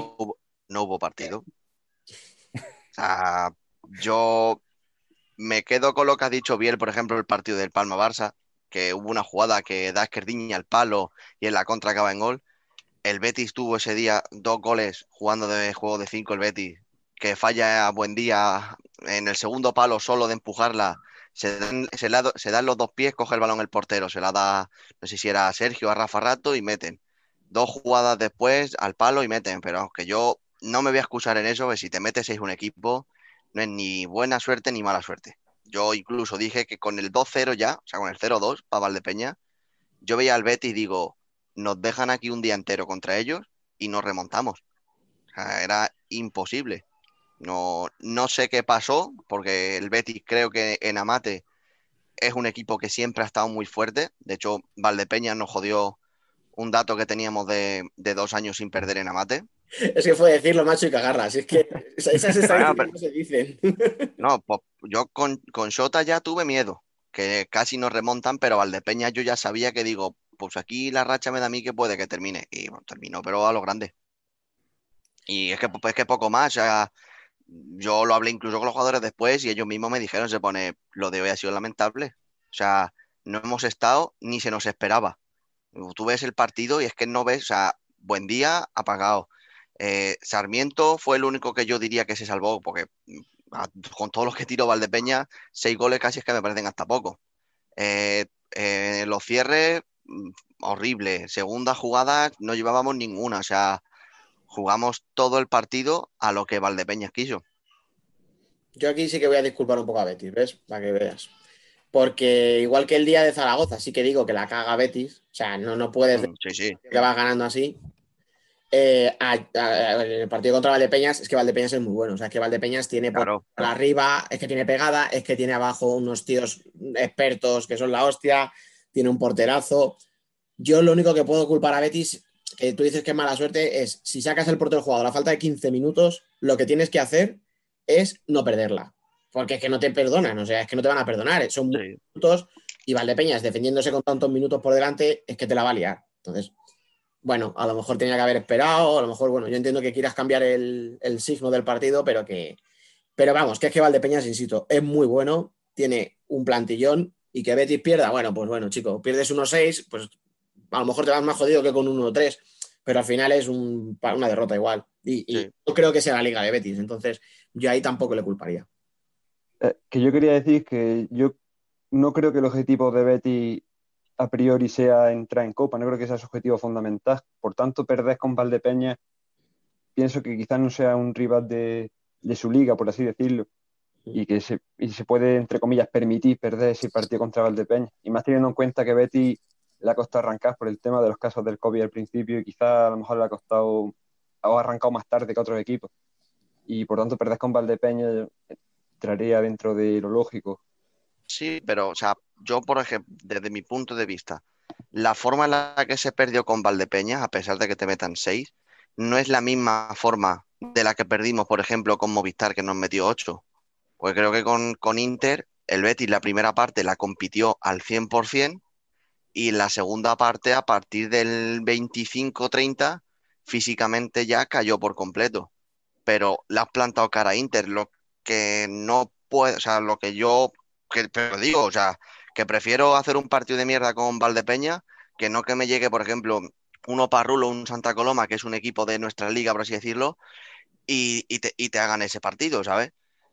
Pero, coño, es que es lo que digo, es que no, en ningún momento yo vi la sensación de decir, pues puede el Betis hacer algo hoy en el partido. O sea, es que lo vi eh, completamente fuerísima de, del partido, pero los, los 40 minutos. Bueno, y vamos con los del fin de semana. A pesar de que hemos comentado alguno así un poco por encima, eh, empezamos con ese Rivera al Pozo, que se llevó el Pozo casi casi de milagro, ¿no? A ver, es que mm, hablábamos de las rachas un poco, ¿no? De, no sé cómo decirlo, sí, las inercias que llevan los equipos, que parece que cuando ganas te sale todo bien, tal. Y yo creo que el Pozo tuvo un poco, entre comillas, la suerte del empate que viene casi a continuación del, del primer gol de Rivera y yo creo que si no es por ese gol tan temprano, habríamos visto un partido muy distinto. O sea, a mí me gustó bastante Rivera, pero es que sigue cometiendo fallos muy, muy groseros en defensa. O sea, una cosa es que Pato quiera un juego alegre, ofensivo, de toque, etcétera, que eso se lo, se lo agradecemos todos. Pero claro, eh, teniendo a jugadores como Terry y, y Ibarra, que no es por señalarles, pero es que el primer gol, no, perdón, el 1-2 es en banda, se te va Felipe Valerio, Ibarra se queda ahí con la cadera troncha, tira, la rechaza Gus y es que no sigue Terry. Ahora mismo el, 1-2 es del Cholo, ¿no? Sí. No sigue al Cholo y claro, ya estás, o sea, has concedido primero en la banda el primer tiro y luego concedes el rechace. Pero es que el 1-3 viene de otro tío como Javi Sena, que se supone que este ya sí que tiene que ser más fiable en defensa y es prácticamente un calco. Un tiro, un rechace de Gus con el pie, balón muerto de la frontal y otra vez se le adelantan. Ahora Rafa Santos, que tampoco es un tío que destaque por su velocidad. O sea, es muy bueno, pero no es rápido. Y sin embargo, llega antes que Javi Sena. Entonces, yo creo que ahí Pato tiene que ajustar, porque mientras tenga esos problemas en defensa, lo va a pasar muy mal y va a seguir ahí abajo. No creo que le dé para estar muy arriba, pero hombre, debería por lo menos para salir del descenso. Y, eso en cuanto a Rivera y al Pozo, lo que os digo, o sea, yo creo que si no es por el empate tan rápido, hubieran empezado a comerse la cabeza, hubieran empezado a darle vueltas, ¿qué pasa? Otra vez, nos vemos abajo, tal. También es verdad que habían empatado, como comentábamos, el otro día contra Sala 10 en el último momento. Al final eso también te refuerza un poco, ¿no? Te ayuda. Yo creo que al final el tema de la cabeza eh, importa y mucho. Y yo creo que lo que le ayudó al Pozo fue eso, el, el empate tan rápido. Y luego, pues, porque tiene pegada. O sea, que es lo que se resume al final en muchos equipos el tener pegada. Y, que le hemos dado unos cuantos palos, pero Espíndola sacó un par de ellas bastante buenas. ¿eh? Podríamos hablar de la falta de Javi Mínguez, pero venga, vale. Joder, tú te quedas siempre con lo malo, tío. Porque ese Espíndola para que te va a engañar. ¿Alguno más quiere decir algo sobre este partido? Yo sobre el Pozo pienso que vence pero no convence. Al final, como dice Dani, gana gracias a dos goles que son dos rechaces, que están más atentos, pero en cuanto a juego sigue siendo lo que nos tiene acostumbrado Gustochi estas dos últimas temporadas. Y la diferencia que tiene con Barça es lo que habéis comentado antes, que al menos Pozo saca algún empate, alguna victoria en extremitas, pero aún así no, no, no un equipo que me transmita miedo, la verdad. Claro, es que el Pozo, lo que dice, gana, pero se va a meter en la copa y yo voy a, voy a ser el primero que no le va a poner como favorito. Pero es que sin embargo el Barça se mete de rebote en la última jornada en copa, marcando un gol en la última jugada y con eso se queda octavo y te voy a poner como favorito al Barça, porque es así, o sea, pero por ya solamente por la diferencia de plantillas y porque yo sé que el, el Barça el momento que está atravesando no va a ser o no debería de ser la tónica de la temporada, que en cuanto empiecen a ser lo que se espera de ellos, mm, no va a tardar en llegar a la parte de arriba. Pero es que el pozo mm, está ya en la zona, en la zona media, pero dices tú, ¿y a qué? ¿A qué juegan? Es que no, no veo yo mucho más. Y si al principio se ha preguntado lo de Andreu, o sea, lo de Andreu, yo creo que si este año las cosas siguen así, puede que sea el último año de, de en, Pozo. Se podrían hacer un cambio entre Barça y Pozo. Fíjate que no lo veo, ¿eh? ¿El, cambio o que sea el último año? Que sea el último año de Diego. Le han dado las llaves del club. sí, pues yo creo que, rumores, ¿eh? que si no gana nada Justosi se pide. Yo creo que de la Final Four le da mucho bala a Justosi todavía el que pero la Final Four de aquí a final de temporada no llega. Pero me refiero, o sea. Pero escucha, mm, pero... cuando tú, cuando tú empiezas a darle los jugadores que él quiere, cuando te cargas el proyecto de cantera que tienes, porque crees en ese entrenador, porque no puedes echarlo a las primeras de cambio. Ya. Porque es que lo echas y dejas el club como un erial. Pero escucha, llevas toda la razón del mundo, pero lo que dice Jesús es muy cierto, ¿eh? O sea, fijaros que hablamos de que en una final los dos equipos salen reforzados. Barça porque ha ganado el título y el Pozo por la imagen. Y si no, mira. porque ha llegado. O sea, es que, o sea, ¿qué esperábamos del Pozo para que llegara a la final de la Champions sea decir, oh, ole, ellos, ¿sabes? O sea... No, no, que llegue a la final y que juegue mejor. Que igual que le damos palos, en la final fue mejor que Barça. Pero que decía Jesús, le va a dar chance la Final Four. Es que hace poco sacado un tuit eh, el Pozo recordando la, derrota. O sea, orgulloso de nuestra historia y tal. Y habían perdido, o sea, que es que no está no es ninguna tontería eso de que les va a reforzar. El argumento de la Final Four le va a dar para rato de Gustucci. Fíjate que yo creo que lo único que puede hacer que Diego acabe saliendo este año es que se le vaya, se le caliente la lengua y acabe soltando alguna burrada más de Murcia. No, yo creo que si se termina, yo creo que si termina ese matrimonio Giustozzi el Pozo es porque Giustozzi cree que debe terminar, no porque la directiva vaya y diga, oye, dejamos de contar contigo y por lo que ha comentado Dani. Um, se le permite hacer lo que quiera, que cada uno es lícito de hacer lo que quiera con su club y de confiar en un proyecto, pero es triste ver la producción que te da la cantera del pozo, no la terminas usando y luego te vas a gastar ese dinero que durante tantos años se le había rechazado a duda y que simplemente se le exigía que sacara rendimiento eh, con jugadores de cantera, que lo hacía en la medida en que se podía, que a veces incluso le criticábamos, pero viendo lo que hay ahora, eh, bueno era duda. Y, ahora no tienes ni cantera, ni le sacas beneficio porque esos jugadores salen mal y terminando contrato y te vas a gastar el dinero que pues igual deberías invertir en, en cantera o, en mejoras mm, notables y si lo confías a, a Justocia, pues a fichar los jugadores que él quiere, porque la figura del director deportivo casi que ni hay. Es que... Pero, ¿y si se da que el Pozo no entra en Copa o Playoff a final de temporada? Yo sigo pensando como bien. Es que no lo veo. Y esto sí es porque él quiera. Porque ese arte de que no gana nada y el tío al final es un ganador, porque, oye, admitámoslo, el tío lo ganó todo. Él es un ganador y si este año no gana nada y ve que no puede, yo creo que se pira. De todas formas, quería comentar una cosa de lo de la cantera que decía bien. No voy a ir a los Chemi o Saura, que ya salieron hace mucho tiempo y, y ahora sería ventajista por nuestra parte decir, no, mira lo que están haciendo por ahí y para el pozo no valían. No, voy a los que están. Es que yo creo que ha hecho peor jugador a Fernán. O sea, Fernandito me parece que ha empeorado. Eh, me parece que echar a Alex como se le echó por más que hubiera cosas por detrás, etcétera, etcétera, no me parece nada elegante. Y es lo que decías, o sea, al final has echado a Alex para traerte al Cholo Salas. Pues chico, eh, ¿qué quieres que te diga? O sea, pagarle lo que le está pagando al Cholo, se lo podías haber pagado a Alex, que siente el escudo como nadie, que es que el tío le han echado el club y sigue diciendo, si me llaman, vuelvo. Entonces, claro, si al final tu recurso es sacar a Mateus de pivot, si el único jugador que ha mejorado contigo es porque es lo que tú quieres, que es pelea y lucha, claro, es que te estás cargando el proyecto, efectivamente, histórico del Pozo. Aparte ya la imagen que estás transmitiendo. El Pozo ante era un equipo que caía bien en general aficionado.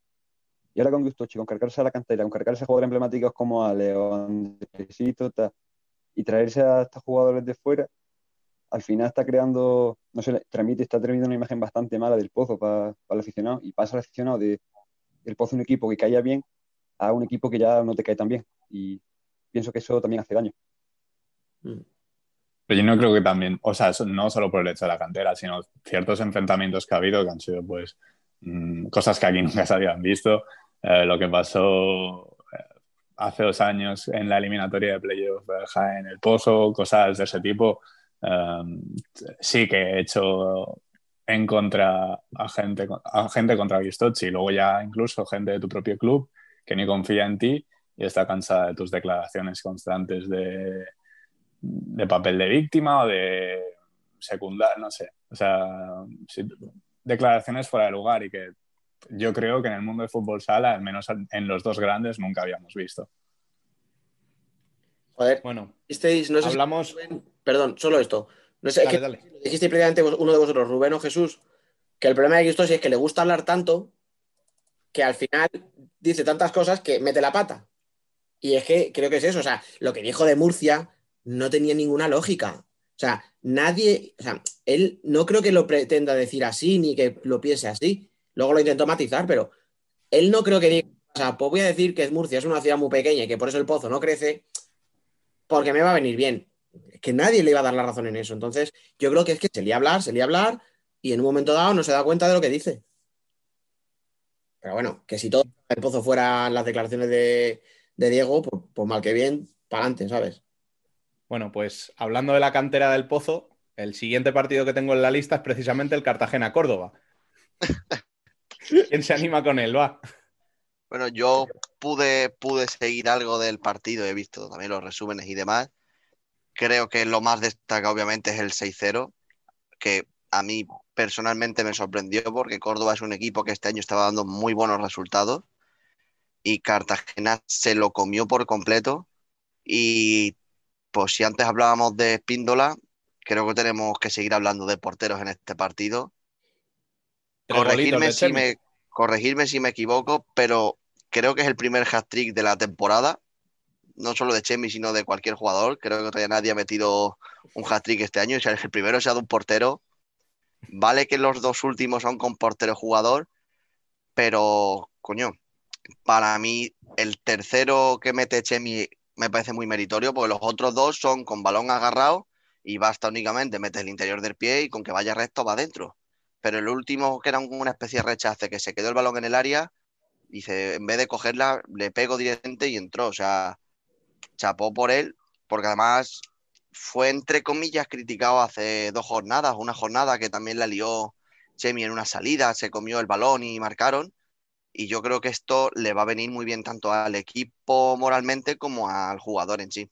Es que dice Iván, que es el tercero de Chemi, es, es una pasada, porque es que además la para y conforme la para va directamente ya pensando en, en marcar. Y la verdad es que si yo pienso, igual Jimby se comió a Córdoba, yo también esperaba un poco más de Córdoba.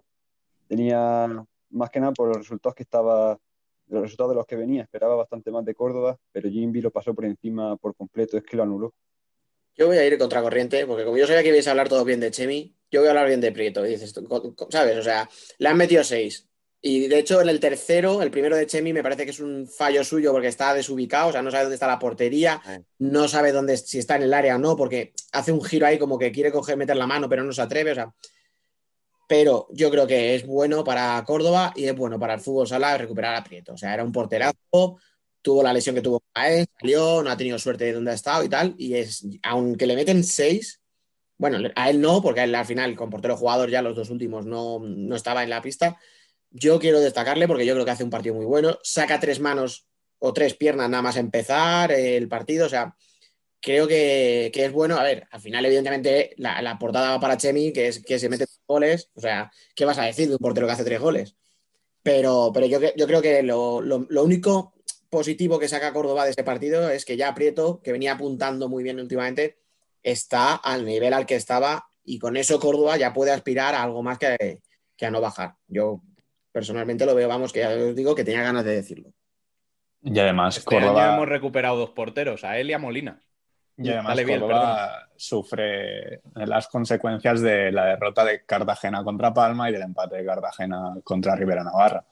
Mm, se le estaba exigiendo algo más a Cartagena y además Em, ya se empieza a comentar por redes sociales esa ausencia inexplicable de Juan Emilio. Em, se preguntaba a ver también qué, qué pasaba eh, con los resultados. no digo que se les pusiera en duda, pero sí que a lo mejor se esperaba algo más de ellos y Córdoba mm, pagó los platos rotos. Claro, Dani ya habló la semana pasada de decepción con ellos. ¿Yo? Sí, tú, sí. Yo no, recuerdo, saca, saca el corte. Si es una crítica, eh. me, cuadra que sea Dani, ¿eh? Crítica soy yo, ¿no? No, joder, pero que, a ver, si es que al final, cuando criticas a un equipo, o es porque, o sea, lo normal es que sea porque te ha decepcionado, o sea, o porque esperabas más de ellos. Una forma, a ver, una cosa es la crítica constructiva, otra cosa es la, crítica por vicio, que a lo mejor mm, nos gusta más la crítica por vicio que la constructiva, ya sé, espíndola. si yo no me escondo.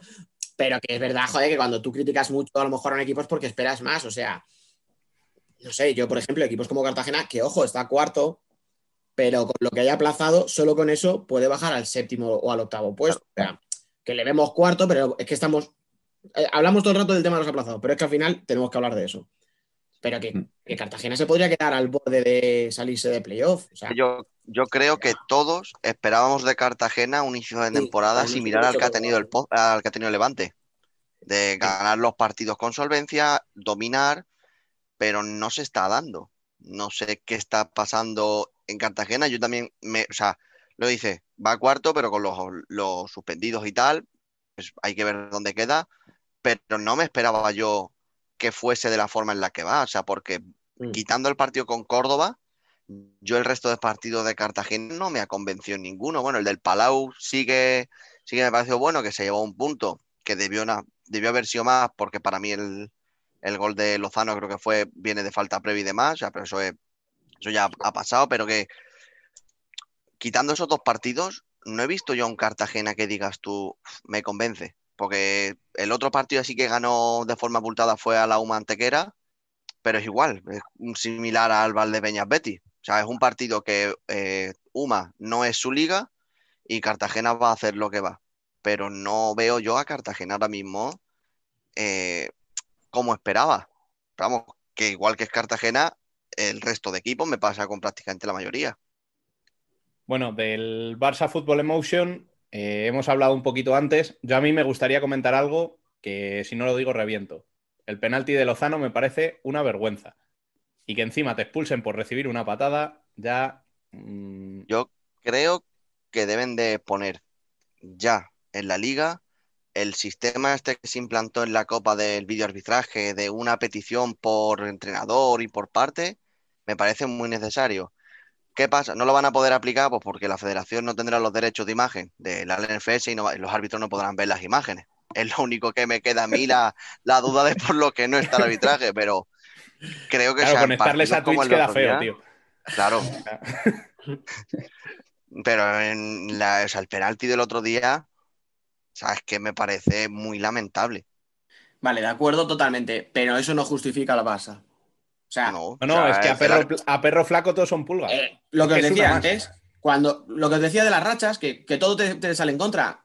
¿Cuántas veces hemos visto que pase algo así? Pues por suerte lo hemos visto pocas y que eso te pase en el Palau siendo Sergio Lozano, pues no nos engañemos. O sea, es raro, es raro, pero no porque te vayan a pitar a favor de, Barça porque te piden porque juegas en casa y eres el Barça, sino porque al final a un equipo que es local, etcétera, se le suele respetar. Y sin embargo, pues sale una jugada que es lamentable, que estoy de acuerdo, es lamentable lo que, lo que pitan. Pero chico, mm, si un Barça normal en ese momento iría ganando 4-1 o 5-1 y eso sería una anécdota, sería una jugada de decir, madre mía, la, la que han pitado, pero no pasaría de ahí. Pero como el Barça está mal, como el Barça no consigue tal, eh, el único que sigue es Ferrao, que es un puto animal, que sigue metiendo goles.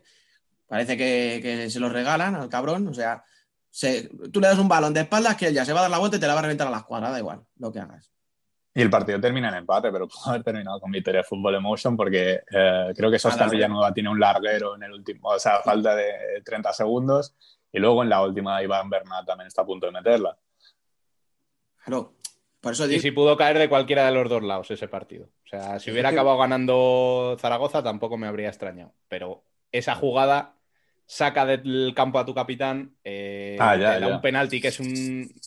O sea, en ese momento la verdad es que... Y, luego volvemos a lo de siempre. El Barça, el Barça lleva crispado todo el partido. ¿eh? O sea, no es a raíz de esa jugada que, que digan ya esto es imposible, no no, no, realmente llevan poniendo caras, haciendo gestos desde el minuto 2. Mm. Pero incluso Ferrao, que es un tío súper frío para esas cosas. Entonces... Es que incluso el primer gol de Fútbol Emotion es, es un córner o un saque de banda eh, la empalma de Rojas y la desvía Sergio Lozano y es gol. Em, es, que cualquier cosa. Uno de rebote y otro un penalti que no es. es. lo que os digo, son cosas inexplicables. Ese gol, o sea, el tiro de Luis Rojas era un tiro sin, sin peligro ninguno. O sea, era una volea desde 18 metros que pega rasa, que va al, área, sin más. Las manos. La toca, Didac se queda vencido para un lado y gol. A ver, ahí Didac también.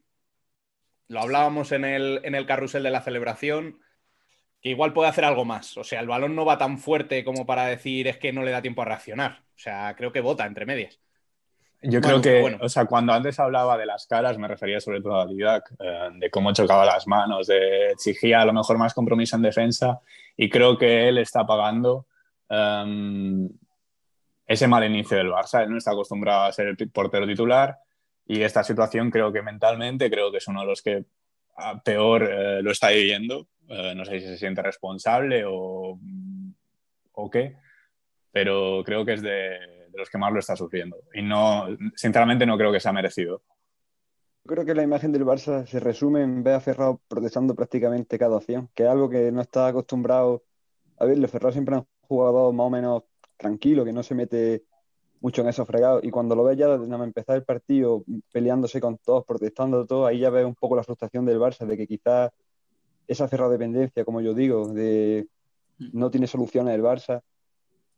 Yo creo que esa frustración del Barça se ve reflejado en, esas acciones de Ferrao. Y En años pasados, si no era Ferrao, aparecía Diego. Si no era Diego, aparecía Daniel. Si no era Daniel, aparecía Lozano. Si no era Lozano, aparecía Icardo. Pero es que este año, si no es Ferrao, no es nadie. Lo más destacado a lo mejor en las rotaciones del Barça que es que Daniel ahora tiene muchos más minutos porque está medio bien. Tampoco está siendo una locura, pero está siendo de lo más destacado de Inter. Pero es que. No, de, Inter no. De, Inter no. Ya, no gustaría que fuera de lo mejor de Inter.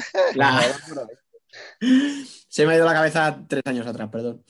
No, decía que, que, Daniel está siendo de los más destacados del Barça, pero es que a lo mejor Andreu tenía que dar ya un golpe en la mesa y decir, vale, Diego, Ricardo, mm, Marcenio, oye, no estáis bien, chicos. Vais a comer banquillo un poquito, va a jugar Daniel, vamos a ver Mateus, que para eso se ha fichado, vamos a ver André Coelho, que no, cuando han salido tampoco es que estén siendo determinantes, pero es que si les das cinco minutos cada dos partidos, tampoco les puedes ver mucho. O sea, que es lo que decíamos, es un rebote en el primer gol, es un penalti vergonzoso en el segundo gol, pero es que luego te pueden ganar. Y es que eh, no transmite el Barça y no aportas desde el banquillo otra cosa. O sea, el otro día sale con, dos cierres de inicio y luego en la segunda rotación se queda sin ningún cierre. O sea, que son cosas muy raras las que está haciendo, pero no hace. Pues mira, lo que ha tenido que hacer Inter este año, que es un cambio de ciclo. Es que al final hay jugadores que, a lo mejor. Es lo que iba a preguntar. Es lo que iba a preguntar yo. Si finalmente sucede lo de Andreu se cambia de entrenador ya sea en enero a final de temporada, hay que ver qué rango le dan a ese entrenador si le permiten hacer como Justo en, en Murcia, de, amoldar un equipo a su forma, o si directamente la junta directiva que entra nueva decide qué jugadores siguen y cuáles no, pero yo creo que este año el Barça puede también tener un, cambio de ciclo importante. Hombre, ahí habría que apostar desde una dirección deportiva, ¿no? El entrenador al final es algo circunstancial. Obviamente tienes un director deportivo que lleve un proyecto adelante, que traiga al entrenador que él quiera para la plantilla que él va a hacer. Eso sí lo tiene. El club ahora mismo no se puede permitir, económicamente no se puede permitir la política eh, económica y deportiva que se ha llevado a cabo en los últimos años, que era eh, Mati Rosa está con un montón, cláusula y me lo llevo, te lo cedo dos años. Nos falta un pivot, pago la cláusula de Chimbiña. Eh, y lo demás, o sea, André Coelho creo que salió gratis, Mateus, Mateus no sé si pagaron algo, pero es esa política y además luego ves como jugadores que son apuestas o, eh, por ejemplo, Leo Santana, no sé también si terminaba con, pero son jugadores que duran dos, tres años, haces una inversión por ellos, te duran dos, tres años y adiós. Y al final no le sacas rendimiento económico a eso, que, no creo que el Barça tenga que hacer eso, pero viendo la situación del Barça eh, como club, no como sección, eh, es algo que ahora mismo no se puede permitir. Hmm. Pero aquí donde yo creo que Inter se adelantaba a todos para hacer un cambio de ciclo porque yo creo que era necesario en Inter, pero se ha quedado con lo mejorcito que hay en España ahora mismo. Se lo ha quedado Inter a un coste muy bajo. Eh, hay que ver ahora cómo funciona en dos, tres temporadas de vista, pero creo que ahora cualquier equipo, si el Pozo o el Barça año que viene quieren hacer un cambio de ciclo, se van a tener que buscar algo más la vida porque lo que estaba destacando y lo que ya lleva contrastado unos años se ha quedado ya en Movistar. Y una de las cosas que no me cuadra del Barça es cómo renueva a un tío como José Lito 2022-2023 y luego no le da oportunidades de jugar, no le dan minutos. ¿Por qué renueva? o sea, que para mí José Lito es buenísimo y es un jugador top, pero desde el punto de vista de dirección deportiva del Barça, ¿por qué renueva a un jugador así si luego no cuentas con él? ¿Por qué no hablas con entre los primeros si va a contar con él o no antes de renovarlo? Pues a mí me da la sensación de que entrenador y, director deportivo no están leyendo la misma página del libro cuando hablan de fichajes. O sea, están hablando de dos tíos completamente distintos pensando que es el mismo. Porque si no, no tiene ningún sentido que tú renueves o que tú fiches a un tío que no va a ser importante en tu equipo. Pero, ¿Para qué lo fichas? Eso le ha pasado ahora con la renovación de Joselito, que es más sangrante todavía porque es una renovación. O sea, ya estás viendo que no cuentan con él. Y tú le renuevas dos años. O sea, eso ya me parece muy grave pero es que Mateus no está jugando, es que André Coelho juega poco, es que vino Arthur y tuvo que salir porque no jugaba. O sea, claro, llevamos hablando de que va a venir Leandro Lino tres años. Pues es que no parecía un jugadorazo, pero entre que se está, parece que ya no es lo que era y que, bueno, pues sí, vendrá. ¿Y qué? Pero si no le va a poner. No sé que haya un cambio de entrenador. No, y que vendrá, pero el jugadorazo que pintaba igual se ha estancado un poco. Por eso, por eso, pero. Esa es la historia. Pero que, si ya de inicio dices, ¿pero para qué más da si no va a contar con él? No, pero yo sinceramente ese um, proyecto faraónico de. También se especulaba la llegada de Pito, la llegada incluso de, uh, de Gadella. Eso te iba a decir. Puedo decir, o sea, no tengo información, pero es que es imposible, es inviable. O sea, si mañana, no sé, creo que es eh, mañana, bueno, cuando salga este programa, el martes, uh, si el club no ha acordado la rebaja salarial de sus jugadores, el club entra en concurso de acreedores. ¿Cómo vas a traer a todos esos jugadores? ¿Cómo los vas a pagar? es imposible, es que está en ruina el club. Mm, es que incluso deberíamos plantearnos la posibilidad de que igual el año que viene o dentro de no mucho el Barça elimina la sección de fútbol sala. Es que es eso. Y, o sea, económicamente es inviable, pero es que luego deportivamente, ¿qué cambio de no, ya traer a Gadella con 33 años? ¿Y cómo los vas a...? Con 32, que son tíos muy buenos, si nadie lo duda, pero es que tú no haces un proyecto a largo plazo diciendo, este tío destaca en Inter, me lo traigo con treinta y tantos. Mati Rosa, por ejemplo, es un pedazo de pivo. ¿Por qué no te lo quedas en el momento en el que... O sea, es que he pagado por él para dejarlo dos años en Palma. Pues porque no tiene hueco. ¿A quién te quitas? ¿A Esquerdiña? ¿Te quitas a Ferrao? Claro, si es que esa es la historia, es que estás fichando jugadores como si esto fuera el PC Fútbol. Leandro Lima yo pienso que un poco igual, tampoco tiene hueco y por eso tampoco acaba de venir, porque es que también tiene muchísimo ala André donde elegir.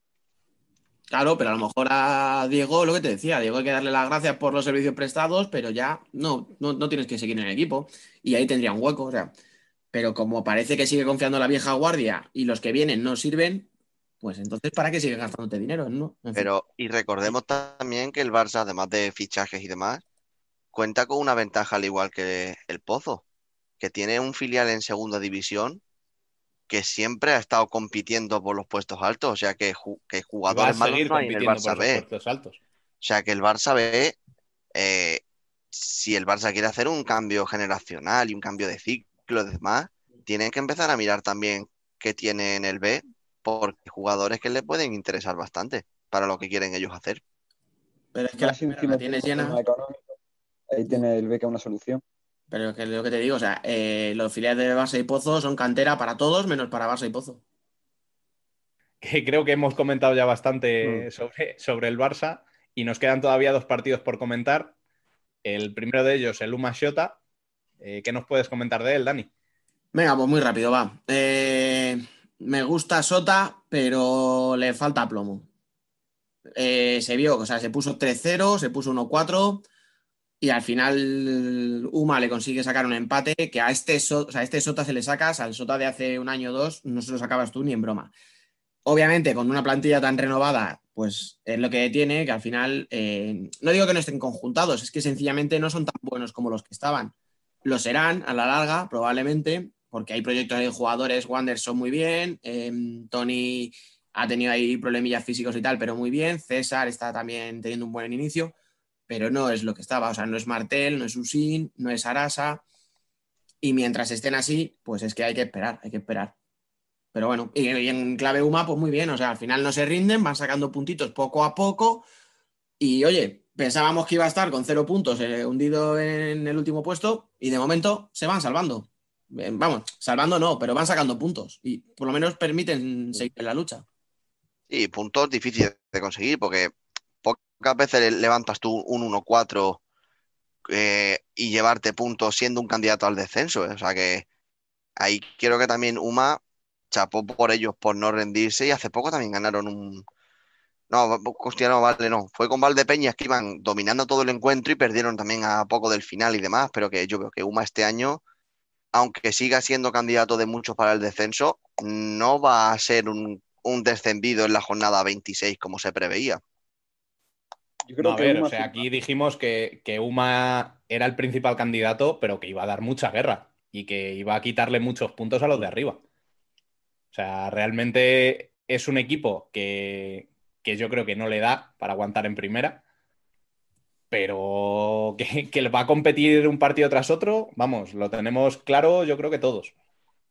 Creo que Uma hubiera firmado antes de empezar, haberle ganado a Inter, haber perdido contra Valdepeña de la forma que perdió, y empatadas con Sota. Yo creo que eso, por ejemplo, yo no lo daba por hecho antes, ni ellos, supongo.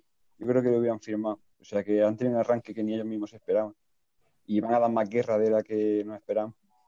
Sí, yo siempre digo que esta temporada típica, con muchos partidos pausados por COVID y demás, los equipos pequeños tienen una oportunidad de locos, porque se, se va a igualar todo un poco más y donde el equipo grande tuviese sacado diferencia, aquí partes tú con parte de ventaja también si el equipo rival lleva dos semanas parado. O sea que creo que este año sí que es cierto que yo sigo viendo a la UMA que va, a pelear por, por no estar abajo, pero si hay un año en el que UMA se puede salvar, es este. Y el último partido de la jornada, que es el Burela 3 Industrias 3, eh, Industrias de nuevo eh, cediendo puntos en el último momento y gracias, porque incluso Burela la tuvo para, haber ganado el partido. O sea que ya lo decía Javi Rodríguez después del partido, que, no entiende qué les está pasando, que jugaron muy bien esa, esa primera parte, pero que la segunda no sabe muy bien por qué, pero el equipo se viene un poco abajo y sobre todo la defensa de portero jugador les hace muchísimo daño. O sea, les, están llegando muchísimos goles de esa manera. Así que a ver, a ver cómo va, cómo va el club. Burela, pues sumando poquito a poquito, afianzándose y la verdad es que quitando esa mala primera parte, todo lo demás del partido no estuvieron, no estuvieron del todo mal. Que estamos hablando de los puntos que ha perdido Santa Coloma, iría cuarto con 11 puntos ahora mismo, ¿eh? Que ha perdido cinco puntos en el último minuto. Pues iba tres partidos empate y los acabó perdiendo. Y el partido este de Burela que, iba, que lo iba ganando y lo acaba empatando. O sea, son cinco puntos que ha perdido ahí para estar cuarto y empezar a plantearse seriamente si pueden llegar a la Copa de, España. Sí, se le hacen largos los partidos. No sé si... Y simplemente, simplemente desear que la lesión de, de Pazo sea lo menos posible, ¿eh? porque en directo pintado fatal. Muy rápido, chicos, con, con el España-Brasil. Ya lo comentaremos largo y tendido la semana que viene, así que en esta semana simplemente preguntaros con qué quinteto empezaríais vosotros ese partido en cada una de las selecciones. ¿Biel? Y sí, como he comentado antes, viendo el nivel de Didac y lo que comenté también en redes sociales, que para mí tendría que haber ido Fabio, se me es complicado elegir a uno, pero creo que me quedaría con Barron ahora mismo. ¿Nacionalizamos a Diego? Eh, bueno, viendo cómo están repartiendo los pasaportes en según qué países, que luego ya lo comentarán nuestros compañeros en Worldwide Futsal, pero igual podríamos. Eh, en el cierre yo me, o sea, saldría con jóvenes eh, para darles minutos, ya luego los veteranos, que incluso algunos eh, sorprendieron bastante en esta convocatoria, saldría con Mellado en el cierre, Fernán en un ala, Andresito en la otra y arriba pondría a Solano. Pues yo la portería igual que bien, pondría a Barrón Luego, al ser un partido contra Brasil y Millado es la primera vez que va con con España, pienso que estaría más bien por la segunda rotación. Iría con José Ruiz de cierre, luego Lozano y Chino de alas, que me parece que están a un bastante buen nivel los dos, y marcando bastantes goles, y en el pivo Solán. Eh, Barrón, eh, opino igual que Jesús, un cierre veterano, pero en este caso José Ruiz me parece que está mejor que Ortiz en los alas te meto a Fernán y a Miguelín por, ser diferente a vosotros. en punta, pues sí que es cierto que Solano, Saura son dos que me gustan mucho, pero Solano lo que te puede aportar contra un equipo físico como Brasil, sacarlo de inicio, para adelante que va. Pero para mí Miguelín es el único que debe de estar 100% en el quinteto titular, junto con Maltorra, pero Miguelín por delante. No, Dani, no, Dani. Mira, yo, yo dimito, tío, ya. a ver, yo, yo voy a poner un quinteto serio, no como el que ha hecho aquí el sevillano este. Sí, sí. ¿Verdad que Miguelín marca? no, escucha, si puede ser titular, probablemente aguante un minuto, pero puede ser titular. La gacela. A ver, vamos con Barrón. Yo creo que ahí todos más o menos con los dos porteros que hay estamos de acuerdo. Yo haría un cambio, yo metería a Lozano de cierre, porque en el Barça está jugando de cierre, entonces, bueno, la selección cuentan con él como ala, pero yo le metería atrás, más corpulento, se enfrenta a Ferrao, que le conoce, me gusta, me gustaría verlo. En las alas, pues Adri Chino, o sea, uno porque es que inventa y el otro finaliza, o sea, vamos a tener ahí un jugón de puta madre. Y arriba, pues como todos, Solano. Es verdad que Saura está muy bien, pero yo creo que, Solano está cogiendo mucho peso en la selección, como ya lo ha cogido en Cartagena, y yo creo que, que tiene que ser el titular de la selección. Rubén, mojate un poco. Venga, venga, venga. ¿Me tengo que mojar más? Venga, un poquito, va. ya que una vez que coges el carrete, esto ya va, todo como la Además, vas con la, camiseta del pozo también, o sea, puedes hacer la, mía. Sí, no, porque eso no se ve, hombre. No, va a ver, hombre, como que ya he hecho el pantallazo. bueno, pues a ver, yo en portería, es que yo creo que va a ser una parte para cada uno, pero yo empezaría con Barrón, eh, en el cierre metería Mellado, ahí a foguearse bien con, con Ferrao desde el principio.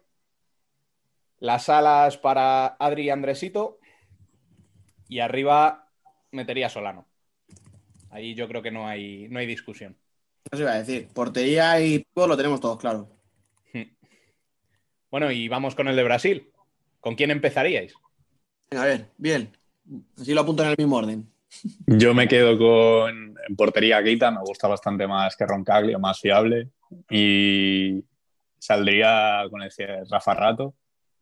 Eh, en las salas acompañados de Marrón y Marceño, que también eh, son un poco de corte defensivo, pero también aportan mucho al juego. Y en el pivot, pues, eh, un tal Ferrado, no sé si suena. No sé un chaval, a ver si le veo.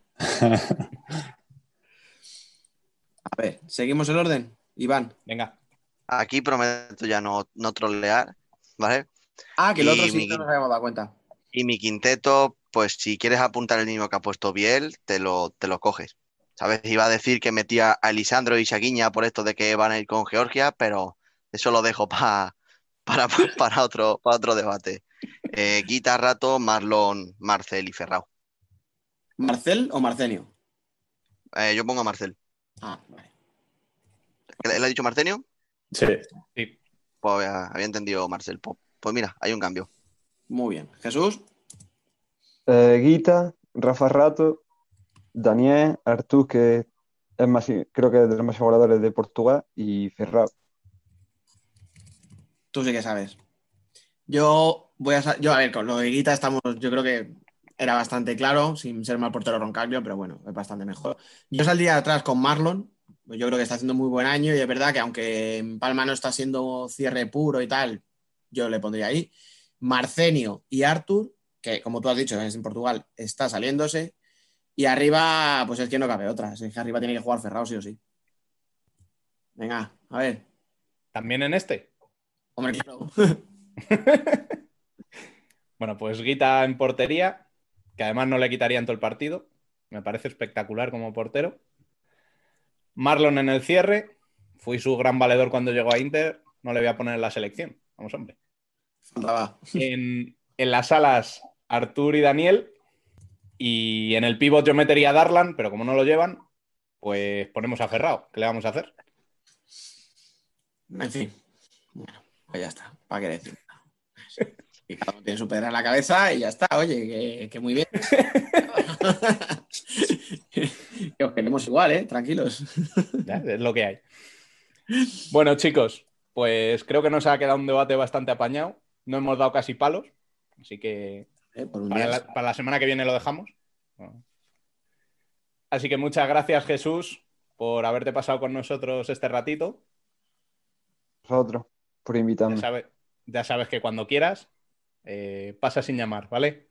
Vale. Y, Cabanillas, eh, ¿qué decirte, tío? Que, te echo de menos.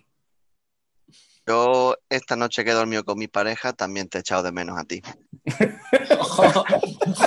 salta, salta la noticia, mate. Si es que dejo huella, ¿qué le vamos a hacer? Sí. Además, fue justo antes de que empezase todo lo del COVID en España, o sea que era la, última noche que se podía dormir abrazadito a alguien. La última noche que has rozado fue con Rubén, qué bonito. ¿Qué le vamos a hacer?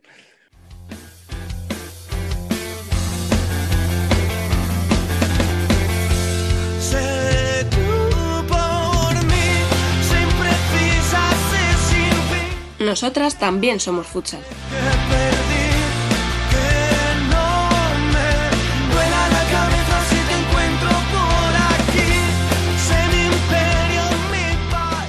La jornada del futsal femenino viene marcada casi exclusivamente por la polémica, porque hemos vivido una situación muy desagradable en dos partidos. Así que lo mejor será que antes de empezar el análisis nos hagamos una composición de hechos. Dani, ¿nos aclaras lo sucedido? Pues vamos a contar primero cómo sucedió todo sin, entrar en valoración.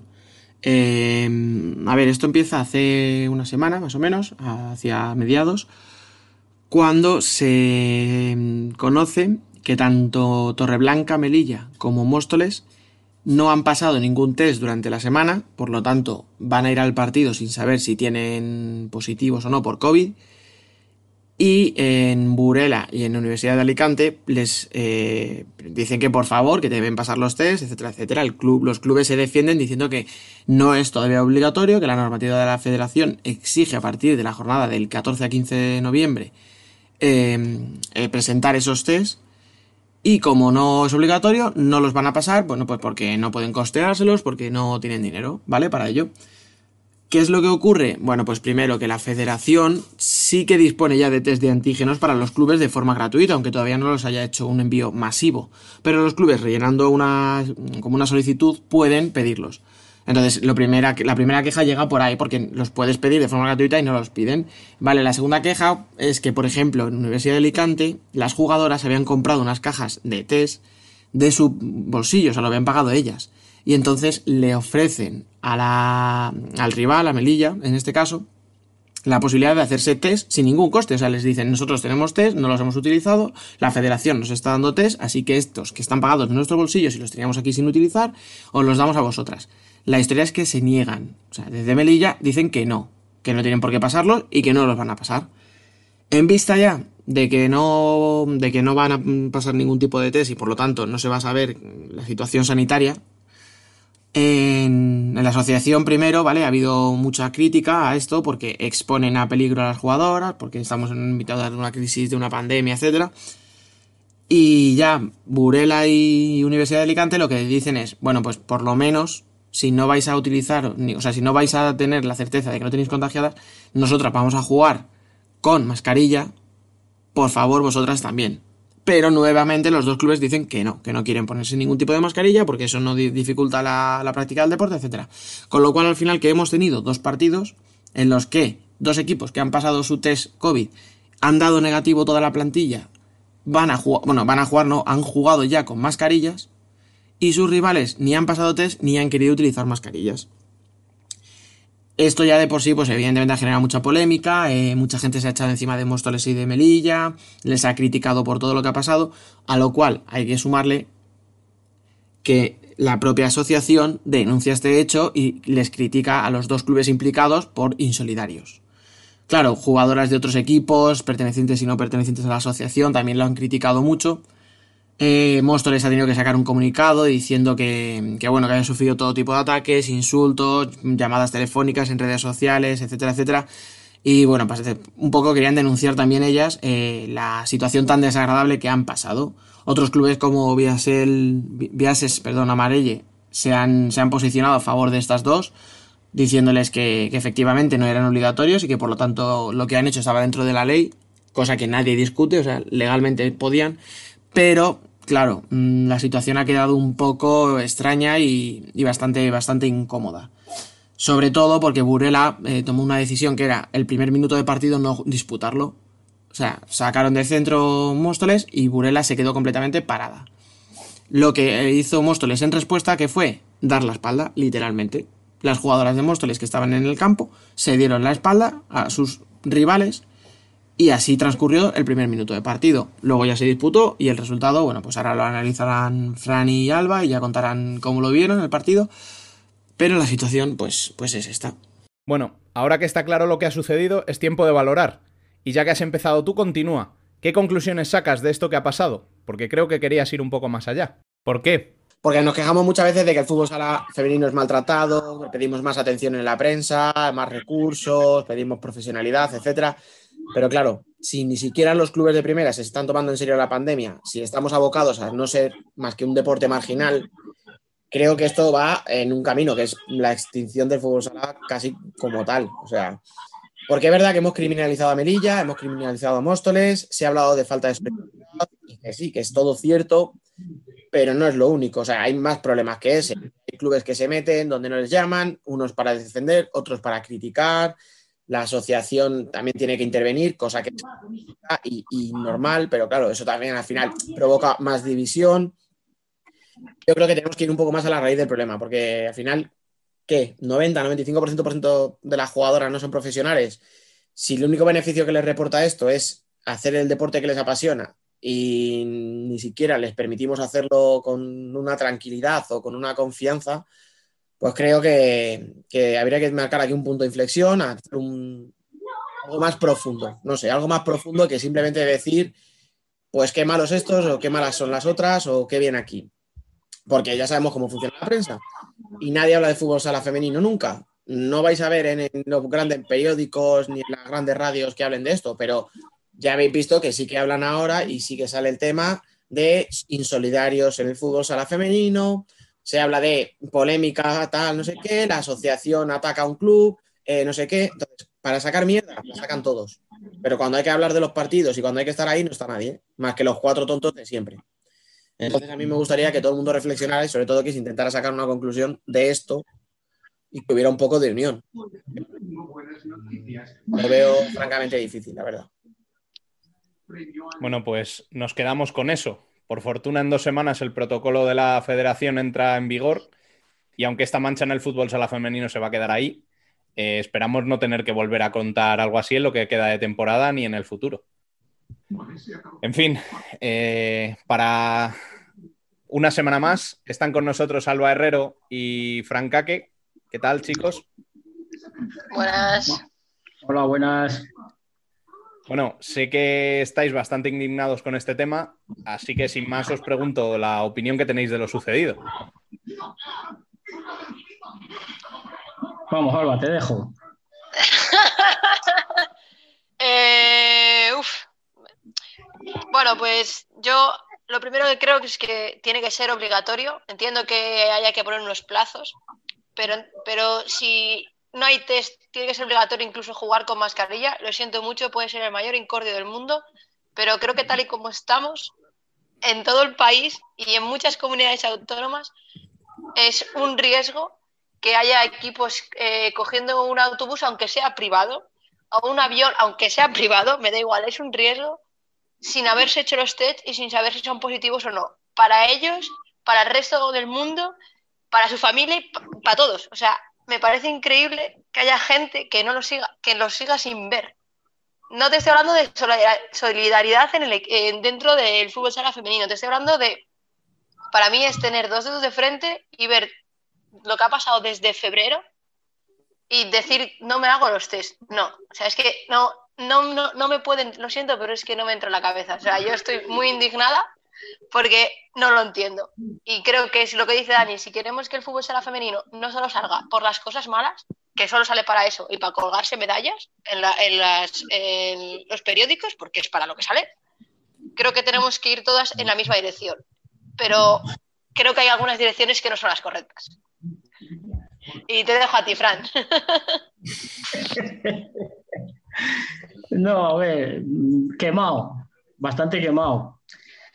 Yo, a ver, en parte estoy de acuerdo con Dani. Mira, lo mejor es que la semana 14 ya empiecen los test y sean obligatorios y pasar página. Pasar página porque si no, yo creo que podría estar toda la semana soltando mierda.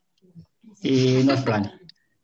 Porque luego queremos que el fútbol sala femenino tenga notoriedad, que es igualdad, eh, gilipolleces y resulta que luego entre compañeras se dan la, espalda.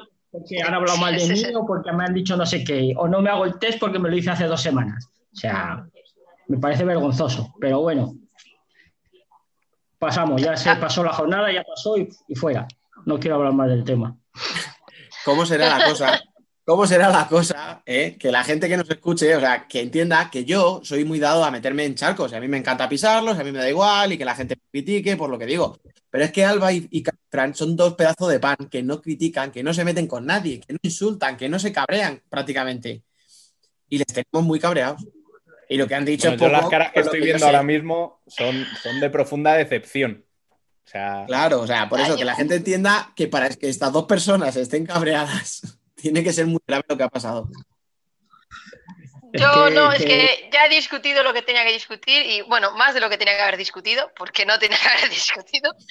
Eh, no me ha llevado otro mal rato por algo que creo que es eso, que es mm, fácil y sencillo de entender, que es que la salud es lo primero y que no me vale la excusa de que no es obligatorio. No me vale. O sea, y ya está. Y con esto podemos pasar a la siguiente, a la siguiente cosa que queráis. Ya, pero a ver, si lo de que no, que no es obligatorio, vale, entiendo a Torre Blanca y entiendo a Móstoles. Pero lo de darte la vuelta cuando te están haciendo la reivindicación pues... que si más por llevar la mascarilla, pues no. Y encima ya sacar dos comunicados iguales, porque son iguales, lo único que han cambiado en vez de Leganés pone Torre Blanca. Leganés, no, Móstoles, Móstoles, que la lías. A Leganés en el...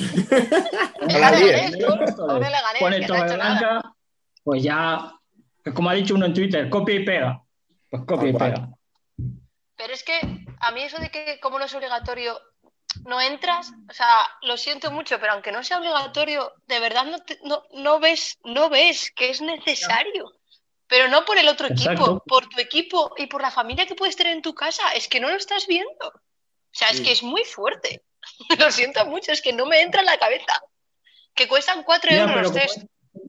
Como este año la liga está, que hay mucha oportunidad para todos los equipos, pues todos dicen, pues mira, yo miro por mí y los demás me la pela. ¿Y Pues eso me hace pensar que, que que no tienen algo que esconder. Y ya está. Claro, o sea, ¿qué querían? ¿No? ¿Que, que forzar que no se presentara a Burela y que no. y- ¿O que jugase con mascarilla o qué? Es que no, no entiendo nada. No- que se cree, claro, ¿qué pasa? ¿Que se cree que por, por tener que jugar con mascarilla le iban a ganar más fácil o algo? O sea, a mí es que me parece. Pero de todas formas, es que de verdad, o sea, volvemos a lo mismo. No te hacen los test. Al precio que tienen, como decías tú, Alba, ya te los podías haber hecho perfectamente. Pero es Claro. que, o sea, es que no te hacen los test, es que, que encima, pero si es que los tenías gratuitos. Si es que tú mandándole un escrito a la federación, la federación te los manda. Pero tienes que pedírselos. No los pides, son gratis, vale. Vamos a poner que ya se te ha pasado el plazo para solicitarlos, etcétera. Los puedes comprar por un precio de mierda, tampoco los compras. Te piden jugar con mascarillas, también te niegas.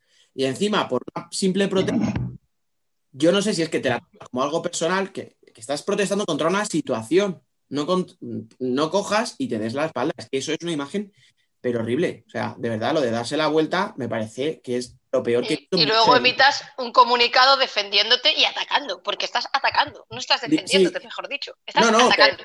te, te- te defiendes diciendo que es que está yendo la gente a por ti y que estás poniendo en contra a, Eso, bueno. la, opinión, la opinión pública. Pero es que la opinión Siempre dicen que no la puede mejor defensa es un buen ataque, pues ahí lo tienes. Joder, como ataquen igual en los partidos que cuando nada. con los comunicados. No te des la vuelta. Coño, ya está, se acabó. Tú quieres defender lo tuyo, pero no te des la vuelta. Y Punto. quedas y ya está. Y, que- y hasta ahí se cierra la historia, porque Claro. no estamos hablando de la de Universidad de Alicante contra el Torreblanca, que, eh, que también le dio, le ofreció, le ofreció También, test y no nos dijo, pero no se dio la vuelta, no hizo nada, ya está. Claro. No está bien, a mi opinión, vale. Pero al menos no se dio la vuelta, hizo un acto de desprecio y encima emite el comunicado diciendo que es que le están atacando. O sea, así. Hombre, claro que te están atacando. Coño, claro que te están atacando. O sea, ¿qué espera? A ver, yo lo siento mucho. Si compras, si compras todos los boletos de lotería, te toca. Tío, las, cosas como son. Es tremendo. Hacemos un tupido velo. Sí, venga, va- venga, vamos va. a hablar de, vamos a hablar de los partidos. va, venga. Vamos a lo importante, por favor. Venga, aunque sea brevemente, que hoy se nos ha ido el tiempo un poquitín, vamos a hablar un poquito de fútbol sala. Venga. Eh, a ver, contadnos lo primero los resultados de la jornada y analizamos un poquito lo más destacado. Vale, en el, en el grupo A, Pollo Pescamar 3, Ciudad de Asburgas 0, Leganés 8, Viajes Amarele 2, Orense 2, Fursi 5, alucinante, y Peñas Plus 3, del de Deportivo 1. Descansó el Roldán. Vale, pues por el grupo B, Sala Zaragoza, Rayo Majadahonda 1-2, partidazo, por cierto. Eh, Universidad de Alicante, eh, Melilla Torreblanca 4-5 para las alicantinas. Uy, perdón, para las, las de Melilla, perdón, perdón. Eh, Móstoles contra Burela, empate a 3. Y Alcorcón ganó 8-1 al debutante Intersala, que el pobre no había podido disputar ningún partido. Y descansó Salo Calacant. Bueno, pues Fran, cuéntanos un poquito, porque tú sí que has estado atento esta semana Sí, a la he hecho- jornada de fútbol sala femenino, ¿no? He hecho sillón ball. Le- Te llamo de guardia este fin de semana. Sí, sí, le ha tocado. Pues mira, el pollo pesca Marcidade en el derby no hubo color. O sea, en la primera parte ya Cidade hizo los, eh, el pollo hizo los tres goles, que podía haber hecho más, y ahí se acabó el partido. Por cierto, la que tuvimos aquí hace semanas Antía hizo dos o tres cosas espectaculares. Nada, dos, es que la Aparte de uno. Siempre, Eh, siempre su equipo, ya lo hemos dicho, ¿eh? Desde... Eh, Yo, Eh, hizo, hizo nada más salir al campo. Le dieron un balón en banda, la pisó y se fue, que hasta los comentaristas hicieron, ¡oh! Se lo merece, hombre. Después de todo, Pero sí, la verdad es que muy bien. Ah, yo, y eso que hubo un susto, porque al terminar la primera parte se quedó lesionado en una jugada ahí en la banda y todo el mundo lo primero que pensó es que se había vuelto a romper. menos mal que ya estábamos en noviembre, ya habíamos cambiado de mes. Ah, no, fue el sábado. Venga, Dani, otro intento. Seguimos. Leganés 8, Amarele 2. Aquí la verdad es que el resultado engaña un poco, porque Amarele empezó muy bien, la verdad es que empezó muy bien y salió muy bien, empezó marcando, pero una vez que le empató Leganés y la segunda parte, la segunda parte fue un.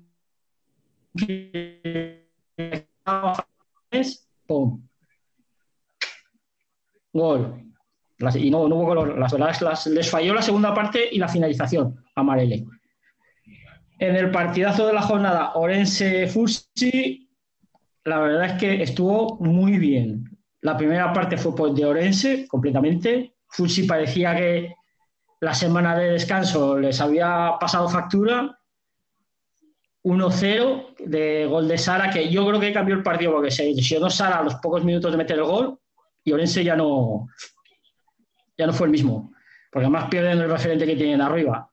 Y la segunda parte se volvió a marcar primero Orense, pero yo creo que el fallo fue el penalti que cometieron acto seguido del gol, del 2-0, porque metió el 2-1 Ari y a partir de ahí desapareció Orense. Ahí metió el gol y se agrandó, o sea, robaba todos los balones, finalizaba todas las jugadas, o sea, dio un recital. Y ahora se desapareció. mucho, el penalti, sí, mucho. Sí, vamos, eso no. y Ari es mucho Ari. O sea, que pasan los años y, no se, y no se cansa de marcar goles, es que es otro nivel. La, la, clave del partido fue el penalti. Nada más meter el 2-0 Además, un penalti que, se podía haber evitado. Yo creo que hay cambio, hay cambio el partido, porque encima, si no tienes a Sara arriba, que le das el balón, te la aguanta y, la gente sube, pues eh, estaba sin, sin referencia arriba. Y encima, Ari le dio por empezar a jugar y se acabó. Ahí se acabó el choque ya. Pues el 2-5 me parece demasiado abultado para lo que sí, sí, parecía de 0-5, o sea. Sí. Es que eso sí, sí, o sea, fue pero es que encima, el, después del penalti, el 2-2, jugada de Ari, la pone en el segundo palo, gol de la Argentina. Luego los otros dos de Ari, o sea, jugada suya por la banda, gol. Roba un balón, gol. Y el quinto, y, o sea, impresionante. Es que encima la ponen a defender el 5 para 4 arriba, como Adolfo. para que está, tiene calidad a la hora de robar el balón, la jodida. Joder, qué buena. Qué rabia El, el Peñas le ganó 3-1 al Deportivo. Este partido solo he visto resumen y por lo que he leído, el Telde estuvo bastante bien. Y hablando con la gente de aquí de, Canarias, hizo un buen, partido. Le falló la primera parte y le falló también que no tiene a Marta Collado, que está en Splugues. Esa es la diferencia, porque el Telde llegó un montón de veces, pero claro, si no metes en primera división, si pues perdonas, acabas pagando. Sí. Porque la primera parte fue del de, pero la segunda del Telde. Ya, pero, si, no entra la bola, ya, por mucho control que tengas. Metió el 2-1, tuvo muchas ocasiones, pero la primera que tuvo después Marta Collado, otra vez para adentro. Y 3-1 y para casa. Suele pasar, ¿eh? cuando llegas mucho y perdonas y perdonas, sobre todo si partido lo hemos visto muchas veces. Claro, sobre todo si es un equipo que acaba de subir, modesto, que tienes que hacerlo todo muy bien, pero a veces ni con eso te llega. Nada, es que encima tuvo dos palos, me parece. O sea, el Telde antes de que le metieran el primer gol. Pero claro, si, empiezas perdonando, en esta categoría no se puede perdonar tanto. No es segunda división que luego vas a tener tu ocasión y vas a darle la vuelta. Aquí es muy complicado. O sea, por lo que fíjate, perdió 3-1, pero mejores sensaciones que el otro día, ¿no? sí, mucho mejor. Sí, bueno. sí, porque el otro día aquí contra Orense solo se defendió. Claro, por Sin embargo, el otro día, ayer plantó más cara en, en y tuvo muchas más llegadas a portería. Siendo partido ya de evolución, vamos bien. Sí, el problema es que Aquí, más que evolución, tienes que ganar. si no que no hay tiempo. punto cuenta, sí, sí. O sea, meterte, en la fase de grupos por el descenso. Exacto. Es no, le, gusta a nadie, ¿eh? Ya ves. No lo quiere nadie, ¿no? Estás eh, tres partidos seguidos que pierdas, ya estás ahí. Ya no sales del pozo. Complicado. Y eso fue en el grupo A. En el grupo B Universidad de Alicante 4, Blanca 5, el partido del Morbo. Este, no, este solo he visto resúmenes. Y nada, poco de este partido poco puedo comentar. No conseguí verlo, solo vi los goles.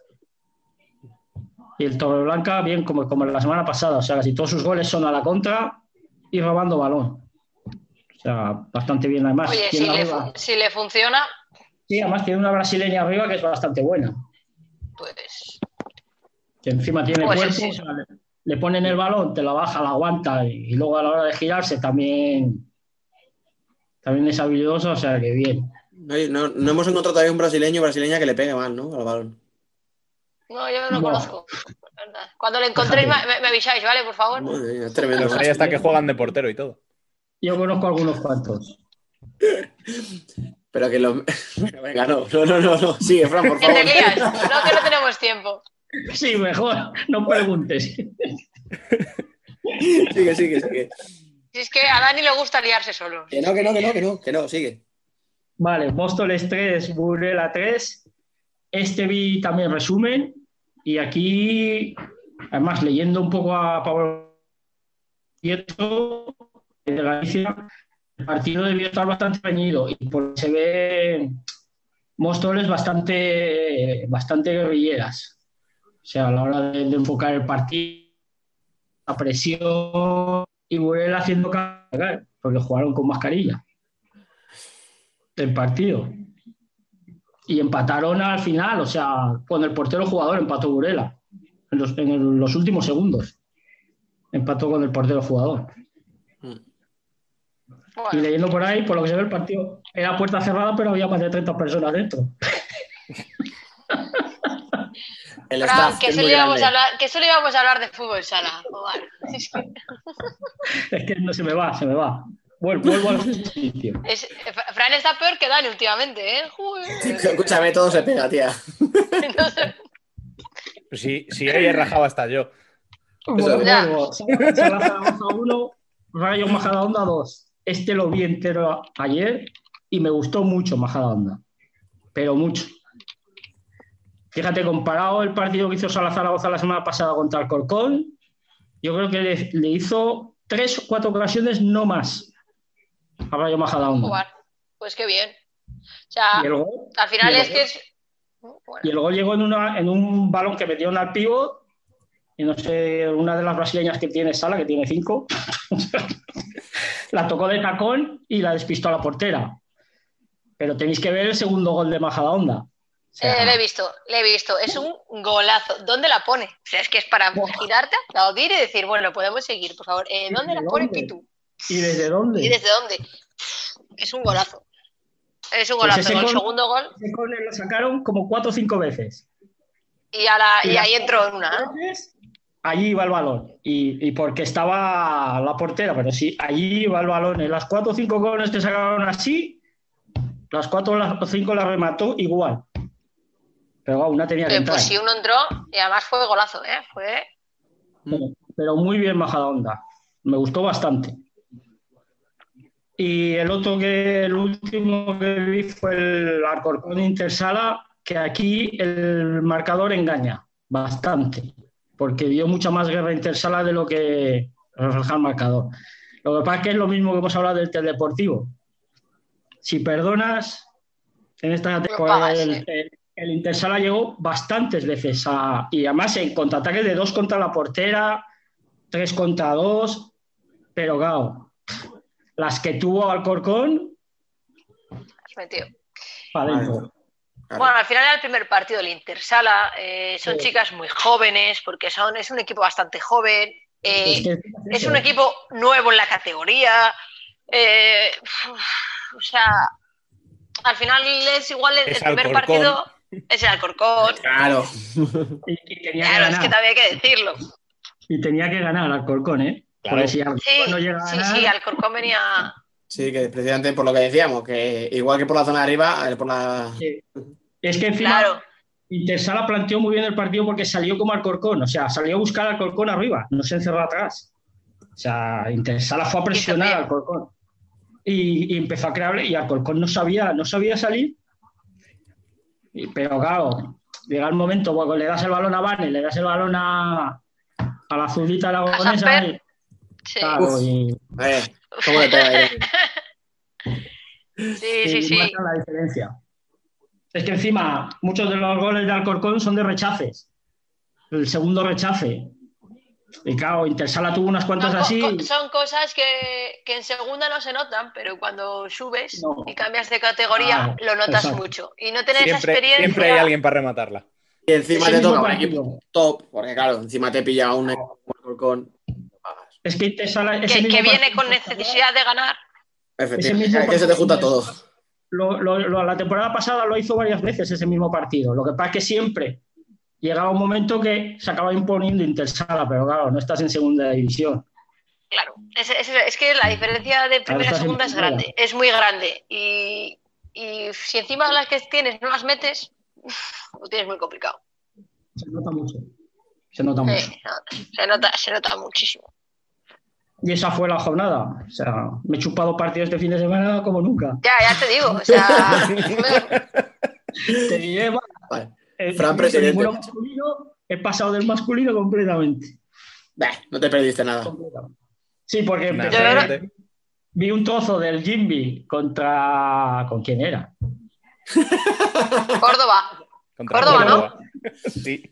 Yo no he visto ninguno, pero al menos eso lo sé. pues fuiste a elegir el, el más interesante de todos, vamos. Es que encima, cuando, cuando, cuando me conecté, veía a, a Chumi metiendo un gol de puerta a puerta y dije, va, me vuelvo al femenino.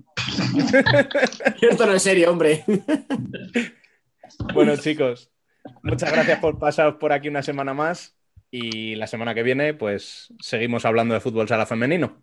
Es- eh, esperemos que solo sea de fútbol sala femenino. Esperemos, esperemos. Y esperemos que hable alguien más aparte de Fran, ¿vale? Eh, prometo. Aquí tú y yo Bueno, tú tienes excusa. Tienes excusa esta semana. Yo, No yo esta semana nada. tengo excusa. A partir de la siguiente semana, no. Se nos va se nos va a cortar esto ya enseguida. Di por favor el título de tu tesis. El título de mi tesis, ¿lo quieres escuchar en serio? Venga, Lo tiene favor. que leer, ¿eh? Ojo. Y después de eso, cortamos. Venga, vale. Pues hasta aquí el programa de hoy. Nos despedimos con el papel de la ICAM 1, la COX2 y el receptor de Manosa en la modulación de la respuesta estromal durante la metástasis hepática por cáncer colorectal. Venga, hasta luego. No hay nada más que añadir.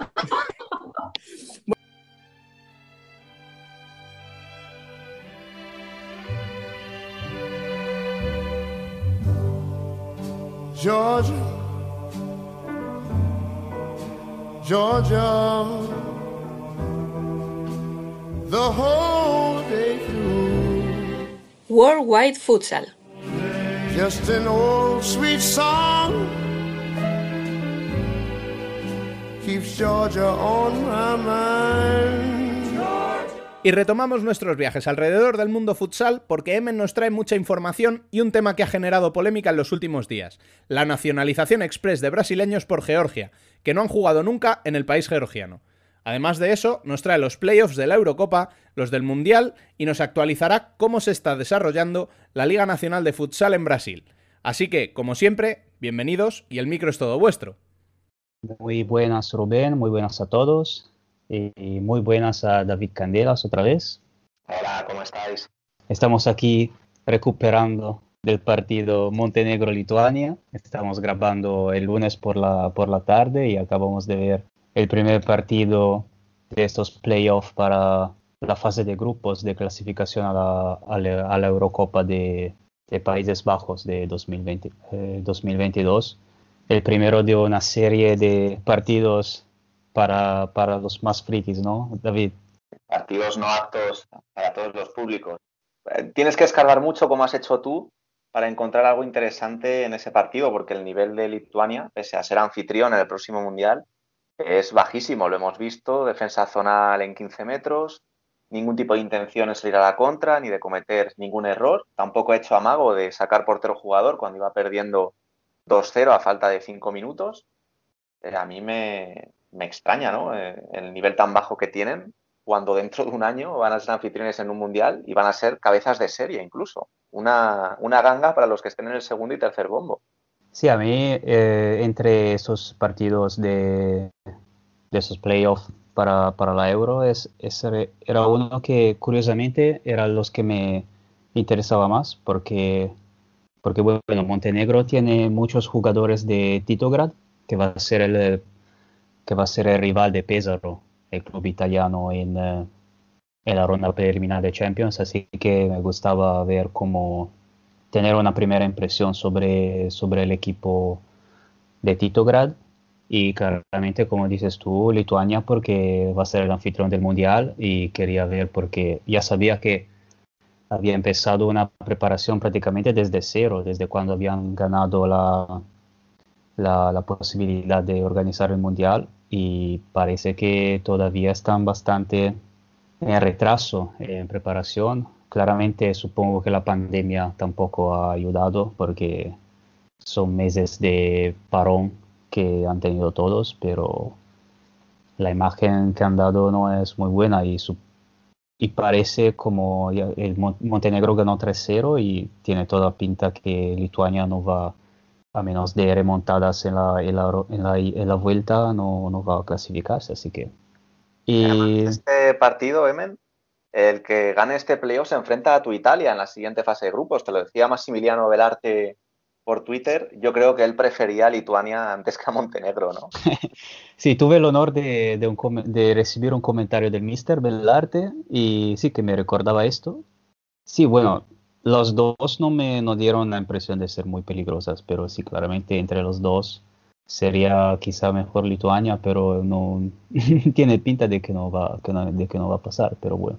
Cualquiera de las dos eh, habrá, que, habrá que derrotarles, así que tampoco hace mucha diferencia. Y bueno, ese, ese es el primero. Eh, los, los restantes partidos son Israel-Chipre, San Marino-Dinamarca, Bulgaria-Armenia, Turquía-Grecia y Suiza-Alemania. Esos van a jugarse entre el 3 de noviembre y el 6 de noviembre, la primera la ronda de ida.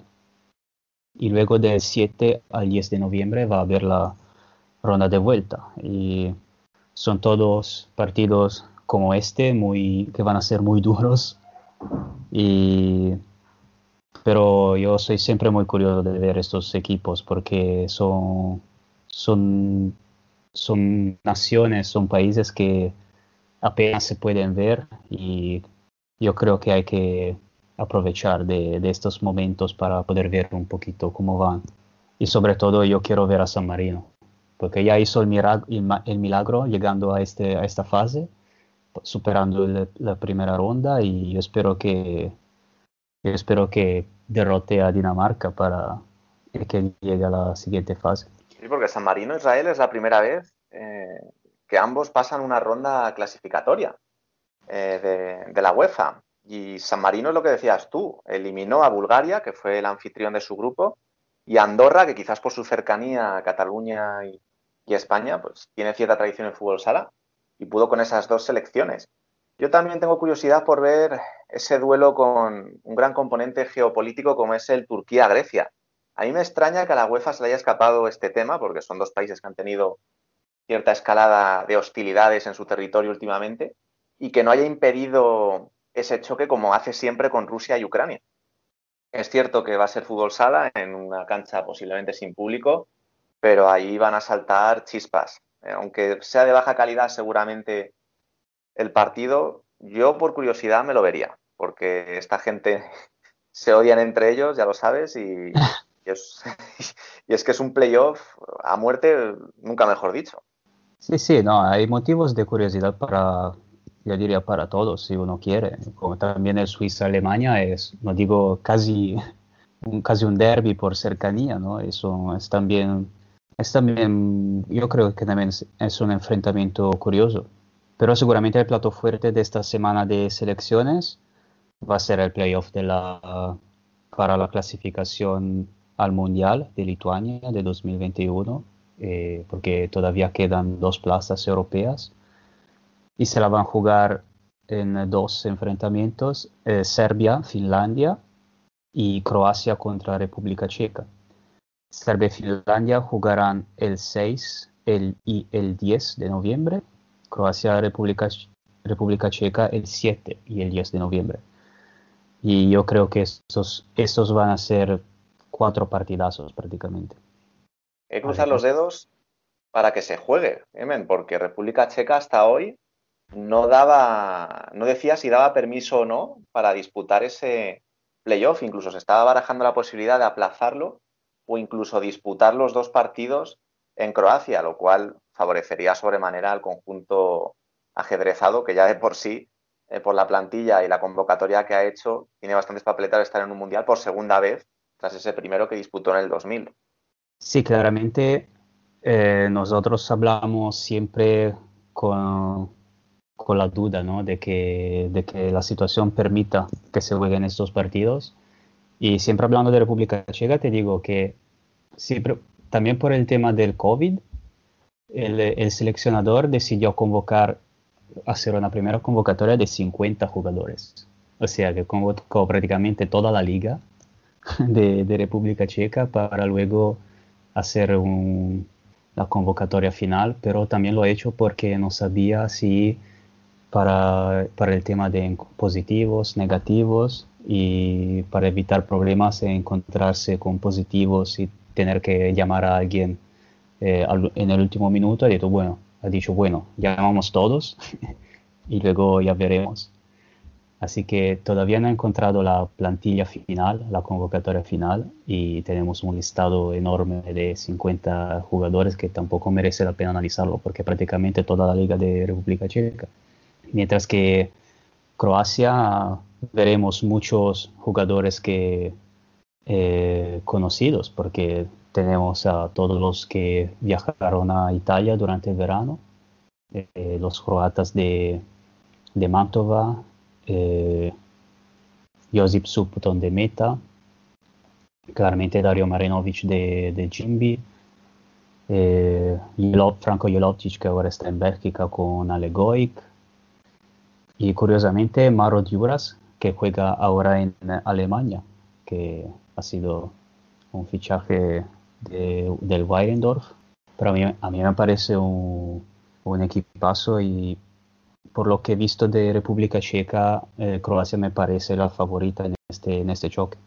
Podríamos decir que República Checa son Seidler, Resetar y 48 más, los que tú quieras poner, de la liga. Y Croacia tiene un equipazo, como tú has dicho. A mí lo que me ha llamado la atención es que solo vayan tres de Olmisum, porque si recuerdas en la última convocatoria que hizo Croacia, llamó hasta ocho jugadores del equipo campeón de liga. Y hay varios que se han quedado fuera, como Jurlina, Pavic, Juric, y en cambio ha llamado a tres del Dobovec, que no es un equipo pues, que el año pasado tampoco destacara en demasía en la competición. Y lo que tú comentabas, a mí también me ha sorprendido que vaya Maro Duras a la selección, por eso que hablábamos, quizás Jurlina o alguien más del, del Olmisun podría haber entrado en la lista. Yo creo que Croacia es un equipazo, es muy curioso que con el nivel que tiene solo haya disputado un mundial y mi sensación es que la generación de Marinovic o Jelovcic no se pueden retirar sin, disputar este torneo. Yo creo que van a estar casi seguro en Lituania y le doy muy, muy poquitas eh, chances a República Checa de superar este playoff. Y más si los dos partidos se juegan en Croacia, como parece que se está rumoreando. Sí, eh, también esta, esta plantilla más, digamos, heterogénea de, de, de Croacia también significa que el nivel es bastante alto en toda la nación, porque si se, se puede permitir el lujo de dejar a muchos de, del equipo campeón, eso, eso habla mucho. Y también muy interesante de Serbia-Finlandia. Yo no, no, no, he seguido mucho la, la liga de, de, las ligas de Serbia y de Finlandia eh, últimamente eh, desgraciadamente conozco, conozco a Finlandia porque fue, fueron los que prácticamente eliminaron a Italia en la ronda con ese 2-2 con eh, Savolainen protagonista. Savolainen otro de Mantova que se va, que se va a la selección y que va a encontrarse con, eh, con Petrov, su compañero, su compañero de, equipo en Mantova. Eh, este Mantova prácticamente tiene a, a medio playoff jugando con sus, eh, con sus jugadores.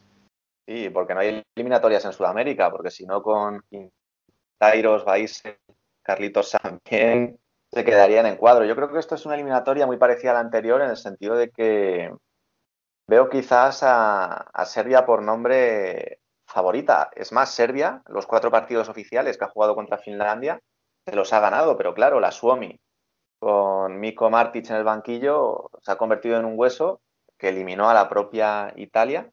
Y no solo es que eliminara a los Azzurri en la fase de grupos anteriores, que no perdió ni un partido. Portugal, la anfitriona, tampoco pudo ganarles. Hay que decir que tiene dos bajas por el coronavirus, Sergei Kosunov eh, y Rovana, pero es un bloque muy compacto, eh, muy pegajoso, ultradefensivo, y ahí Serbia puede sufrir. Es verdad que van los dos eh, cracks de Halegoic, como son Lazarevic y el pivot Tomic. A mí, como siempre, en todas las convocatorias de Serbia, me parece rarísimo que no vaya Aksentijevic a portería. Entiendo que Kocic y Peric, ya con cierta edad y con lesiones a sus espaldas, pues quizás queden fuera para dar paso a Nueva en los jugadores de campo. Pero que un portero tan seguro como Aksentijevic, que es un dragón en portería que es pieza clave todavía en sus equipos, como Tiumen, siendo campeón de liga en Rusia o en París Access, dejarlo fuera, a mí me parece un lujo que quizás Serbia se pueda arrepentir porque hay en portería Finlandia con Sabolainen sí que está por encima, si hablamos de esta eliminatoria. Yo veo un poquito más equilibrado que, el otro, que el otro enfrentamiento. Yo creo que Finlandia, yo me quedo con la imagen que dieron en Portugal en la, en la ronda elite y hicieron dos partidazos contra Italia, sobre todo contra Portugal. Yo creo que Finlandia hizo un gran, una gran ronda elite, tiene bastantes posibilidades de, de ganar a Serbia, sobre todo con su, con su solididad defensiva y su, y su organización a mí, a mí me gusta mucho y, y creo que tiene sus posibilidades y sería otro milagro de, de Miko Martic seguramente. Volvemos un segundo a, a los playoffs de la Euro porque hay que hablar también de un partido que no se va a jugar, o sea, el Macedonia del Norte Inglaterra por, por la vergonzosa, escandalosa decisión de la Federación de Fútbol Inglesa de retirar la selección de la, de la competición tras quitar todos los, eh, los fondos para, para, el futsal. Y bueno, a mí me parece, parece un escándalo y hay poco, que, hay poco que comentar que no sean insultos prácticamente. Sobre todo lo que molesta es la alevosía de la, de la Federación Inglesa, porque bueno, esta misma semana sacaron un, un anuncio de Pokémon Futsal eh, donde no había jugadores de la selección y quien aparecía por ahí eh, jugando con Pokéballs eran Tammy Abraham, Raheem Sterling y, un exfutbolista como, como Joe Cole. Además, la excusa que han puesto para retirar al equipo de la competición en este playoff de clasificación para la Euro es muy manida y es que tienen miedo del coronavirus, la situación sanitaria y del riesgo de contagio en caso de viajar a Macedonia. La realidad es que a ellos no les interesa que se dispute este playoff porque si Inglaterra elimina a Macedonia y sigue adelante en esta fase de clasificación, es muy difícil justificar ese recorte de fondos a todo el departamento de futsal a nivel competitivo, porque al nivel formativo sí que les interesa de cara a desarrollar jugadores en el fútbol 11. Además, eh, están saliendo noticias preocupantes, Semen, como que están amenazando a, integrantes de la selección, al propio capitán Duke Reed, con que no critiquen esta decisión. Eh, bueno, es que si ya ni siquiera admiten críticas desde los que se están quedando sin trabajo y sin reconocimiento, como son los jugadores, pues ya poco hay que hacer. Muchas críticas, mucha desilusión y yo entiendo el enfado que hay entre los aficionados al fútbol sala porque es inaceptable lo que está haciendo Inglaterra y la UEFA no debería permitirlo. Sí, eh, no es solo, no es solo enfado, es, es que estos jugadores, esta gente que ya antes de esta decisión prácticamente se, bueno, las, las sensaciones eran muy negativas porque existe una estructura, St. George Park, que es la, las estructura para selecciones, para, eh, tienen un palacio, una, una cancha donde, donde poderse entrenar en teoría y, y, la federación no le, no le dejó entrenarse porque ya tenían en mente retirar la selección, pero la, esa decisión llegó a tan solo cuatro días de lo que tenía que ser el, el, enfrentamiento contra Macedonia y mientras tanto los jugadores de su bolsillo se pagaban la, renta de, campos donde poderse entrenar eh, y, en, haciendo viajes en toda Inglaterra, entrenándose donde podían. Y es, una falta de respeto increíble y, una falta de consideración hacia el, lado humano de estas personas que han, han hecho un, montón de sacrificios increíbles para representar a su país y están tratados prácticamente como objetos y me parece algo verdaderamente asqueroso. Dejaría espacio para un discurso sobre cómo se llegó a esta, a esta decisión, porque como ya, como ya hemos visto, como ya tú has visto, a la, a la FA sí le interesa el futsal como herramienta para el desarrollo de jugadores de fútbol, pero no le, no le importa nada del futsal, del futsal como deporte. Y eso me hace pensar cuánto de verdad conviene hacer ese tipo de promoción eh, del futsal como, como herramienta. ¿Eso nos va, va, a ayudar el deporte o no? Yo tengo una opinión, me ha, hecho, me ha convencido aún más sobre mi opinión esta, esta decisión de la, de la FA. Ok, hacemos una pausa de, la, de las rajadas y pues volamos a, hacia Brasil, donde están a punto de empezar los eh, playoffs de la LNF, de la LNF. El domingo se terminó la, primera la ronda de grupos, donde clasificaron eh, bueno, los equipos para, para, los octavos de final de, de playoff. Y bueno, David, ese es más tu campo, porque yo apenas he conseguido seguirlos, porque jugaban cada día, cada noche, y ha, sido prácticamente imposible para mí seguirlos. Destacan, destacan estos este pleno de victorias de Magnus, ¿no? 12, 12 victorias en 12 partidos jugados. Sí, eh, hay mucha gente que se queja de que en España la clasificación está desvirtualizada por todos los aplazamientos y cambios de partidos, pero es que en Brasil realmente cada equipo ha jugado cuando ha podido y en el momento en el que se ha podido acelerar y jugar tres partidos seguidos, se ha hecho. ¿no? Y es el principal espejo en el que debemos mirarnos porque Brasil ha terminado en tiempo y forma la temporada regular haciendo esfuerzos, pero lo ha conseguido. Y en ese caso, en ese aspecto hay que felicitarles. Lo que tú decías, hay, aunque la competición esté dividida en tres grupos y no hayan jugado todos contra todos, es evidente que Magnus ha sido el mejor equipo de la competición porque ha ganado 12 de 12. Es un auténtico equipazo que a lo que ya tenía, Leandro Lino, eh, Rodrigo, Leocinho, ha unido aún más jóvenes como Romariño o Pedriño y un fútbol sala total, atacante y es el principal favorito para ganar esta liga. Tú me has dicho la sorpresa positiva, yo te voy a decir la sorpresa negativa.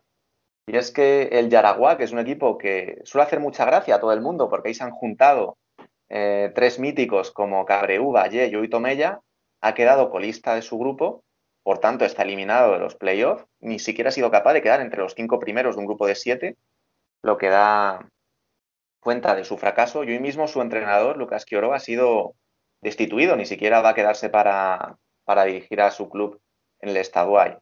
Un club que además, eh, como nota curiosa, hay que decir que vendió a Joao Guilherme, su mejor joven a Gazprom, a mitad de temporada, aunque esa baja no es excusa, realmente ha sido el principal fracaso de la competición. ¿Qué podemos comentar también, así a modo curioso? Pues Inteli, que es un equipo que empezó muy bien y que tenía uno de los máximos goleadores como es Tatiño, Perdió a su portero Veloso camino a Tirau, a Kazajistán, cuando le quedaban 3-4 partidos para terminar la fase regular y han quedado eliminados eh, debido a esa, a esa baja. ¿no?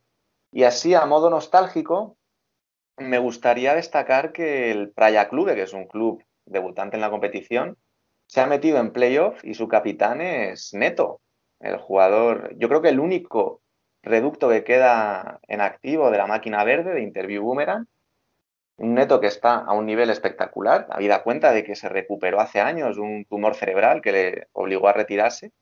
Y fijaros si está a alto nivel, es el cuarto jugador que más recuperaciones ha conseguido. Porque en Brasil sí que hacen estadísticas avanzadas, no como en España. Una gran temporada regular, Emen, y deseando que empiecen los playoffs, que nada, mañana ya empiezan tres partidos cada día, ya sabemos que en Brasil allí no para nadie la fase regular de, grupos, eh, algunos partidos se pudieron ver en, eh, digamos, en, streaming en varios canales libres veo, veo, ahora que van, a ser, van a tener partidos también en Sport TV y TV de Brasil también. Así que eh, algo se podrá ver. ¿Cómo ves, eh, cómo ves a, cómo, ves a, Pato, a, a, vigente campeón?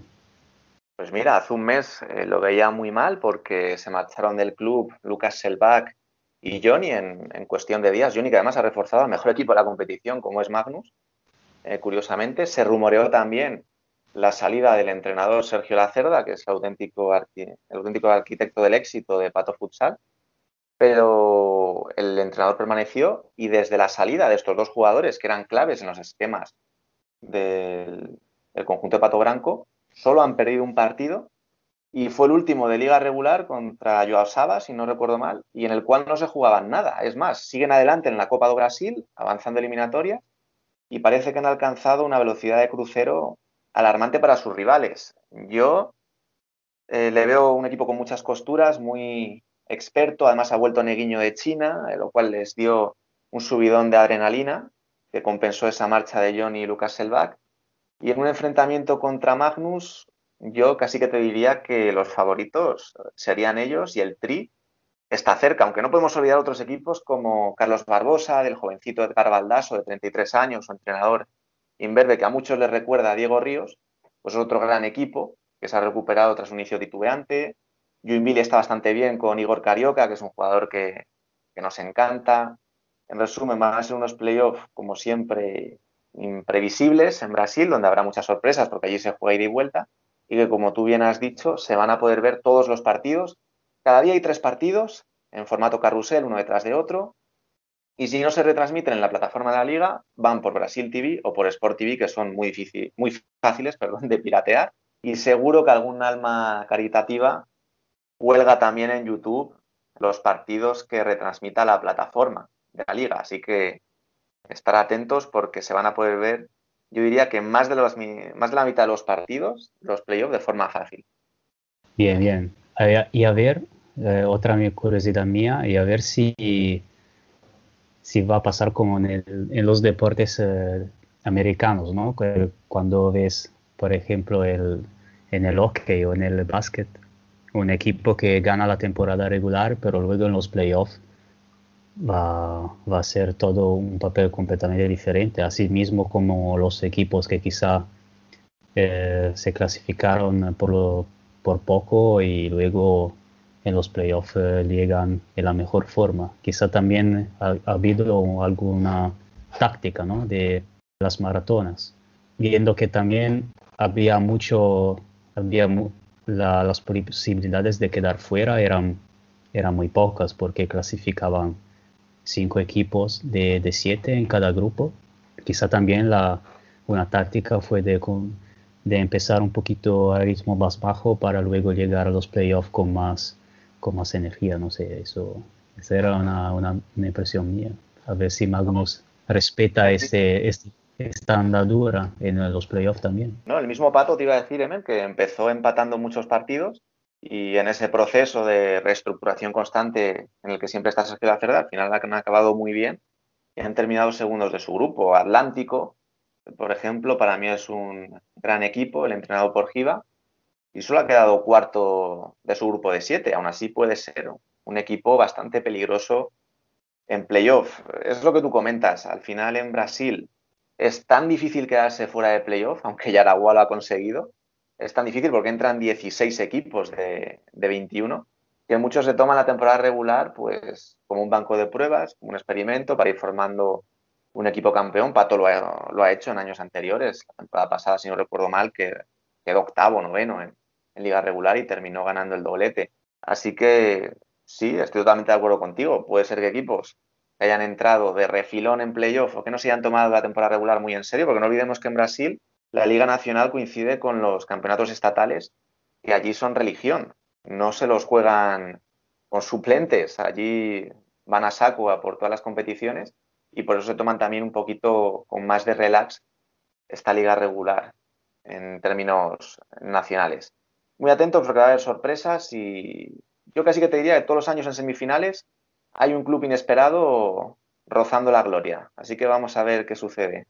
Bien, y hablando siempre de jugadores brasileños, hay, que, hay que cambiar de tema porque nos estamos pasando de tiempo. ¿eh? Hoy, hoy, hoy ya sabía que había mucho de qué hablar. y bueno, ese, en realidad ese es un tema que ha llegado en los últimos días. El gran mercado de, de Georgia, que en pocos días ha fichado a Chaguiña y Elisandro, nada más.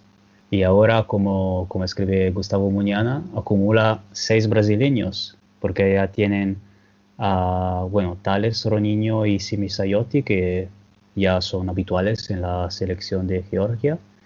Eh, y se añade también Fumasa, que me, los, me lo había, me había olvidado de él, Fumasa que ahora juega en, eh, en Alemania también. Y bueno, seguramente es un buen equipo. seguramente no hay, no hay nada que, decir sobre eso, pero el problema es, yo no creo que Lisandro y Chaguiña nunca hayan pisado el suelo georgiano en su vida. Luego no sé si vas a analizar el árbol genealógico de su familia, se encuentra alguna relación, pero eso es la... Me imagino que es la consecuencia de, una, de un cambio de las normas de FIFA que sustancialmente ha liberalizado la, la, compra y la venta de, pasaportes, porque no hay otra explicación. Y yo creo, Emen, que lo que molesta es precisamente lo que tú dices, porque al menos Tales, Fumasa, Roniño eh, han jugado en Georgia.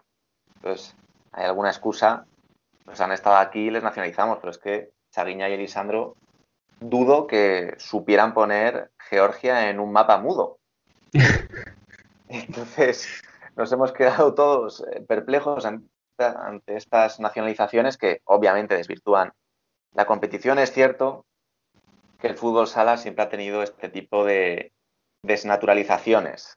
¿no? Estaba el, los famosos Bracciuri de Italia, que nos metíamos mucho con ellos, pero al menos todos tenían antepasados italianos. No es como el caso de Lisandro y Chaguiña.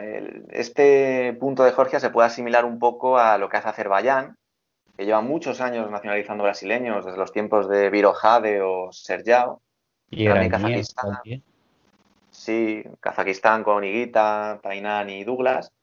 Y el riesgo es ese, que cada vez más selecciones se aficionen a fichar brasileños y te quede un, un, mundial donde los ocho mejores equipos sean selecciones de Brasil, B, C, D, E, F y así hasta, hasta el infinito. Mm, fíjate cómo estamos, Emen, que ya en, en anteriores competiciones, hasta Rusia ha llegado a llevar cuatro o cinco brasileños cuando ellos no tendrían ninguna necesidad de llevar nacionalizados cuando tienen rusos de sobra para confeccionar una selección de alto nivel. En ese aspecto estoy de acuerdo contigo y con la mayoría de aficionados de que hay que poner un límite porque si no esto puede convertirse en, una competición de equipos y con mercado de fichajes con reyes de, del mercado como la misma Georgia. Sí, no, el problema no es la nacionalización en sí, es la, es, uh, la nacionalización indiscriminada, o sea, que haya algún, algún límite, algún criterio. Eso, claro, porque sí, también en Italia también nos quejamos mucho de los nacionalizados, pero por lo menos son, es gente que lleva años y años en Italia y muchos de ellos llegaron aún con menos de 18 años de edad en, Italia, así que han pasado media vida eh, en, nuestro país. Es una nacionalización que tiene sentido, por lo menos. Luego también puedo estar de acuerdo en el que nacionalizamos demasiados, pero por lo menos había, eh, había algún criterio. Y así pierde totalmente de sentido también no sé, también el gusto de representar a un país, no sé, me pierde totalmente de, también de, alma, de espíritu, el concepto de tener una selección de, jugadores. Pues. A ver, podríamos aplaudir a, Lituania, porque esta misma tarde Oscar García de, Marca me comentaba que él estuvo allí eh, acompañando a Inter en la pasada ronda élite, la anterior ronda élite que disputó Inter en el país y preguntó si iban a nacionalizar a los brasileños de Vitis para afrontar el Mundial con algún tipo de garantía y ellos muy orgullosos dijeron que no, que ellos iban a ir con sus chavales y si tenían que perder 10-0, pues perderían 10-0, pero su país lo iba a representar, gente de la casa, pasara lo que pasara. Y en ese aspecto hay que aplaudir pues esas eh, filosofías o ese arraigo ¿no? y ese orgullo de pertenencia de pensar yo voy con los míos. Sé que si nacionalizara brasileños tendría opciones de tener un papel más digno, incluso de avanzar eliminatorias en el Mundial, pero no, yo voy con los míos, crezco poco a poco, como están haciendo muchos países. Lo que está haciendo Georgia ahora mismo es no trampas, pero sí tomar un atajo bastante injusto respecto a Croacia, sin ir más lejos, que no nacionaliza a nadie, pero año a año cada vez van jugando mejor, su liga va creciendo exponencialmente y tiene jugadores pues como Marinovic, Jelopsic, un montón de, sus jugadores están yendo a Italia y están teniendo un, crecimiento, por así decirlo, eh, endógeno, sin, sin factores externos ni adiciones artificiales, por así decirlo. Sí, o la, misma, la misma Finlandia es otra que tiene muchos extranjeros en su liga, pero la selección sigue siendo de jugadores finlandeses y mira ahora dónde están. Así que quizá sí es un recurso. O sea, hay, quien defiende esto diciendo, bueno, la, la naturalización de brasileños ayuda a desarrollar el deporte en ese país, pero bueno, también hay otras maneras o hay, soluciones entre medias, ¿no? Pero porque si al final te encuentras con un quinteto de solo brasileños, no sé qué tipo de desarrollo vas a conseguir. Pero bueno, ya estamos con polémicas y quejas. Nos vemos eh, la semana que viene para comentar los resultados de todos estos partidos y bueno, el arranque del playoff de Brasil. Eso está hecho, Emen. Muchas gracias por contar conmigo y un placer, como siempre, estar aquí comentando todo lo que pasa en el Worldwide Futsal. El placer es mío. Chao, David. Un abrazo. Bueno, pues muchas gracias a los dos por este repaso tan extenso, como siempre. Y vamos ya a cerrar este programa tan completo con la voz y opinión de Bielizque.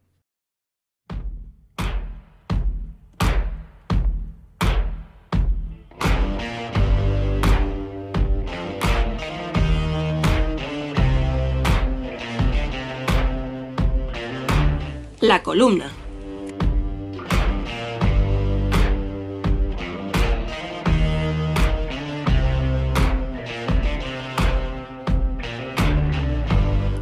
Damos pausa a la temporada regular para abrir una ventana internacional acompañada de la polémica. Y es que una de las noticias más sorprendentes y criticadas es la lista de convocados por el Combinado Nacional de Georgia, a priori no debería sorprender que una selección cuente con jugadores no nativos, pues existe la posibilidad de que por diferentes circunstancias obtengan la doble nacionalidad. El problema viene cuando el mundo de las competiciones internacionales se convierte también en un mercado de fichajes.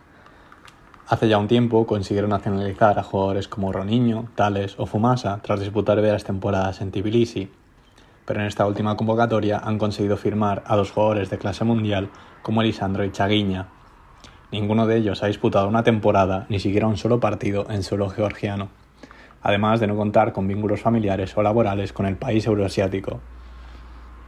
No son los primeros en firmar a jugadores brasileños comprando un pasaporte, pero sí deberían ser los últimos, si estos no tienen ninguna relación con ese país. Estas prácticas no hacen nada más que desvirtuar la bella competición internacional, además de apostar por el fútbol sala de pasaportes y carteras en detrimento de uno de cantera y verdadera formación nacional provocando así una fuga de talento irreparable para esa selección y para la liga del país que opta por esas prácticas.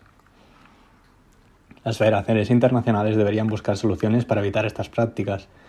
Un caso similar sucede o sucedía en rugby, hasta que la World Rugby puso tierra de por medio endureciendo sus reglas de elegibilidad. Pues en el último mundial se estableció el récord de 141 jugadores participantes que no nacieron en el país que representaban, estableciendo una tendencia descendente en la pureza de los equipos nacionales. Solo Argentina, Uruguay y Namibia fueron los únicos que no llevaron ningún nacido en otro país. Una vez más, el fútbol sala sobre las vergonzosas consecuencias de una federación que mira a otro lado cuando debe intervenir, que permite bordear e incluso cruzar los límites legales con el fin de tener unas competiciones más atractivas pero más desvirtuadas.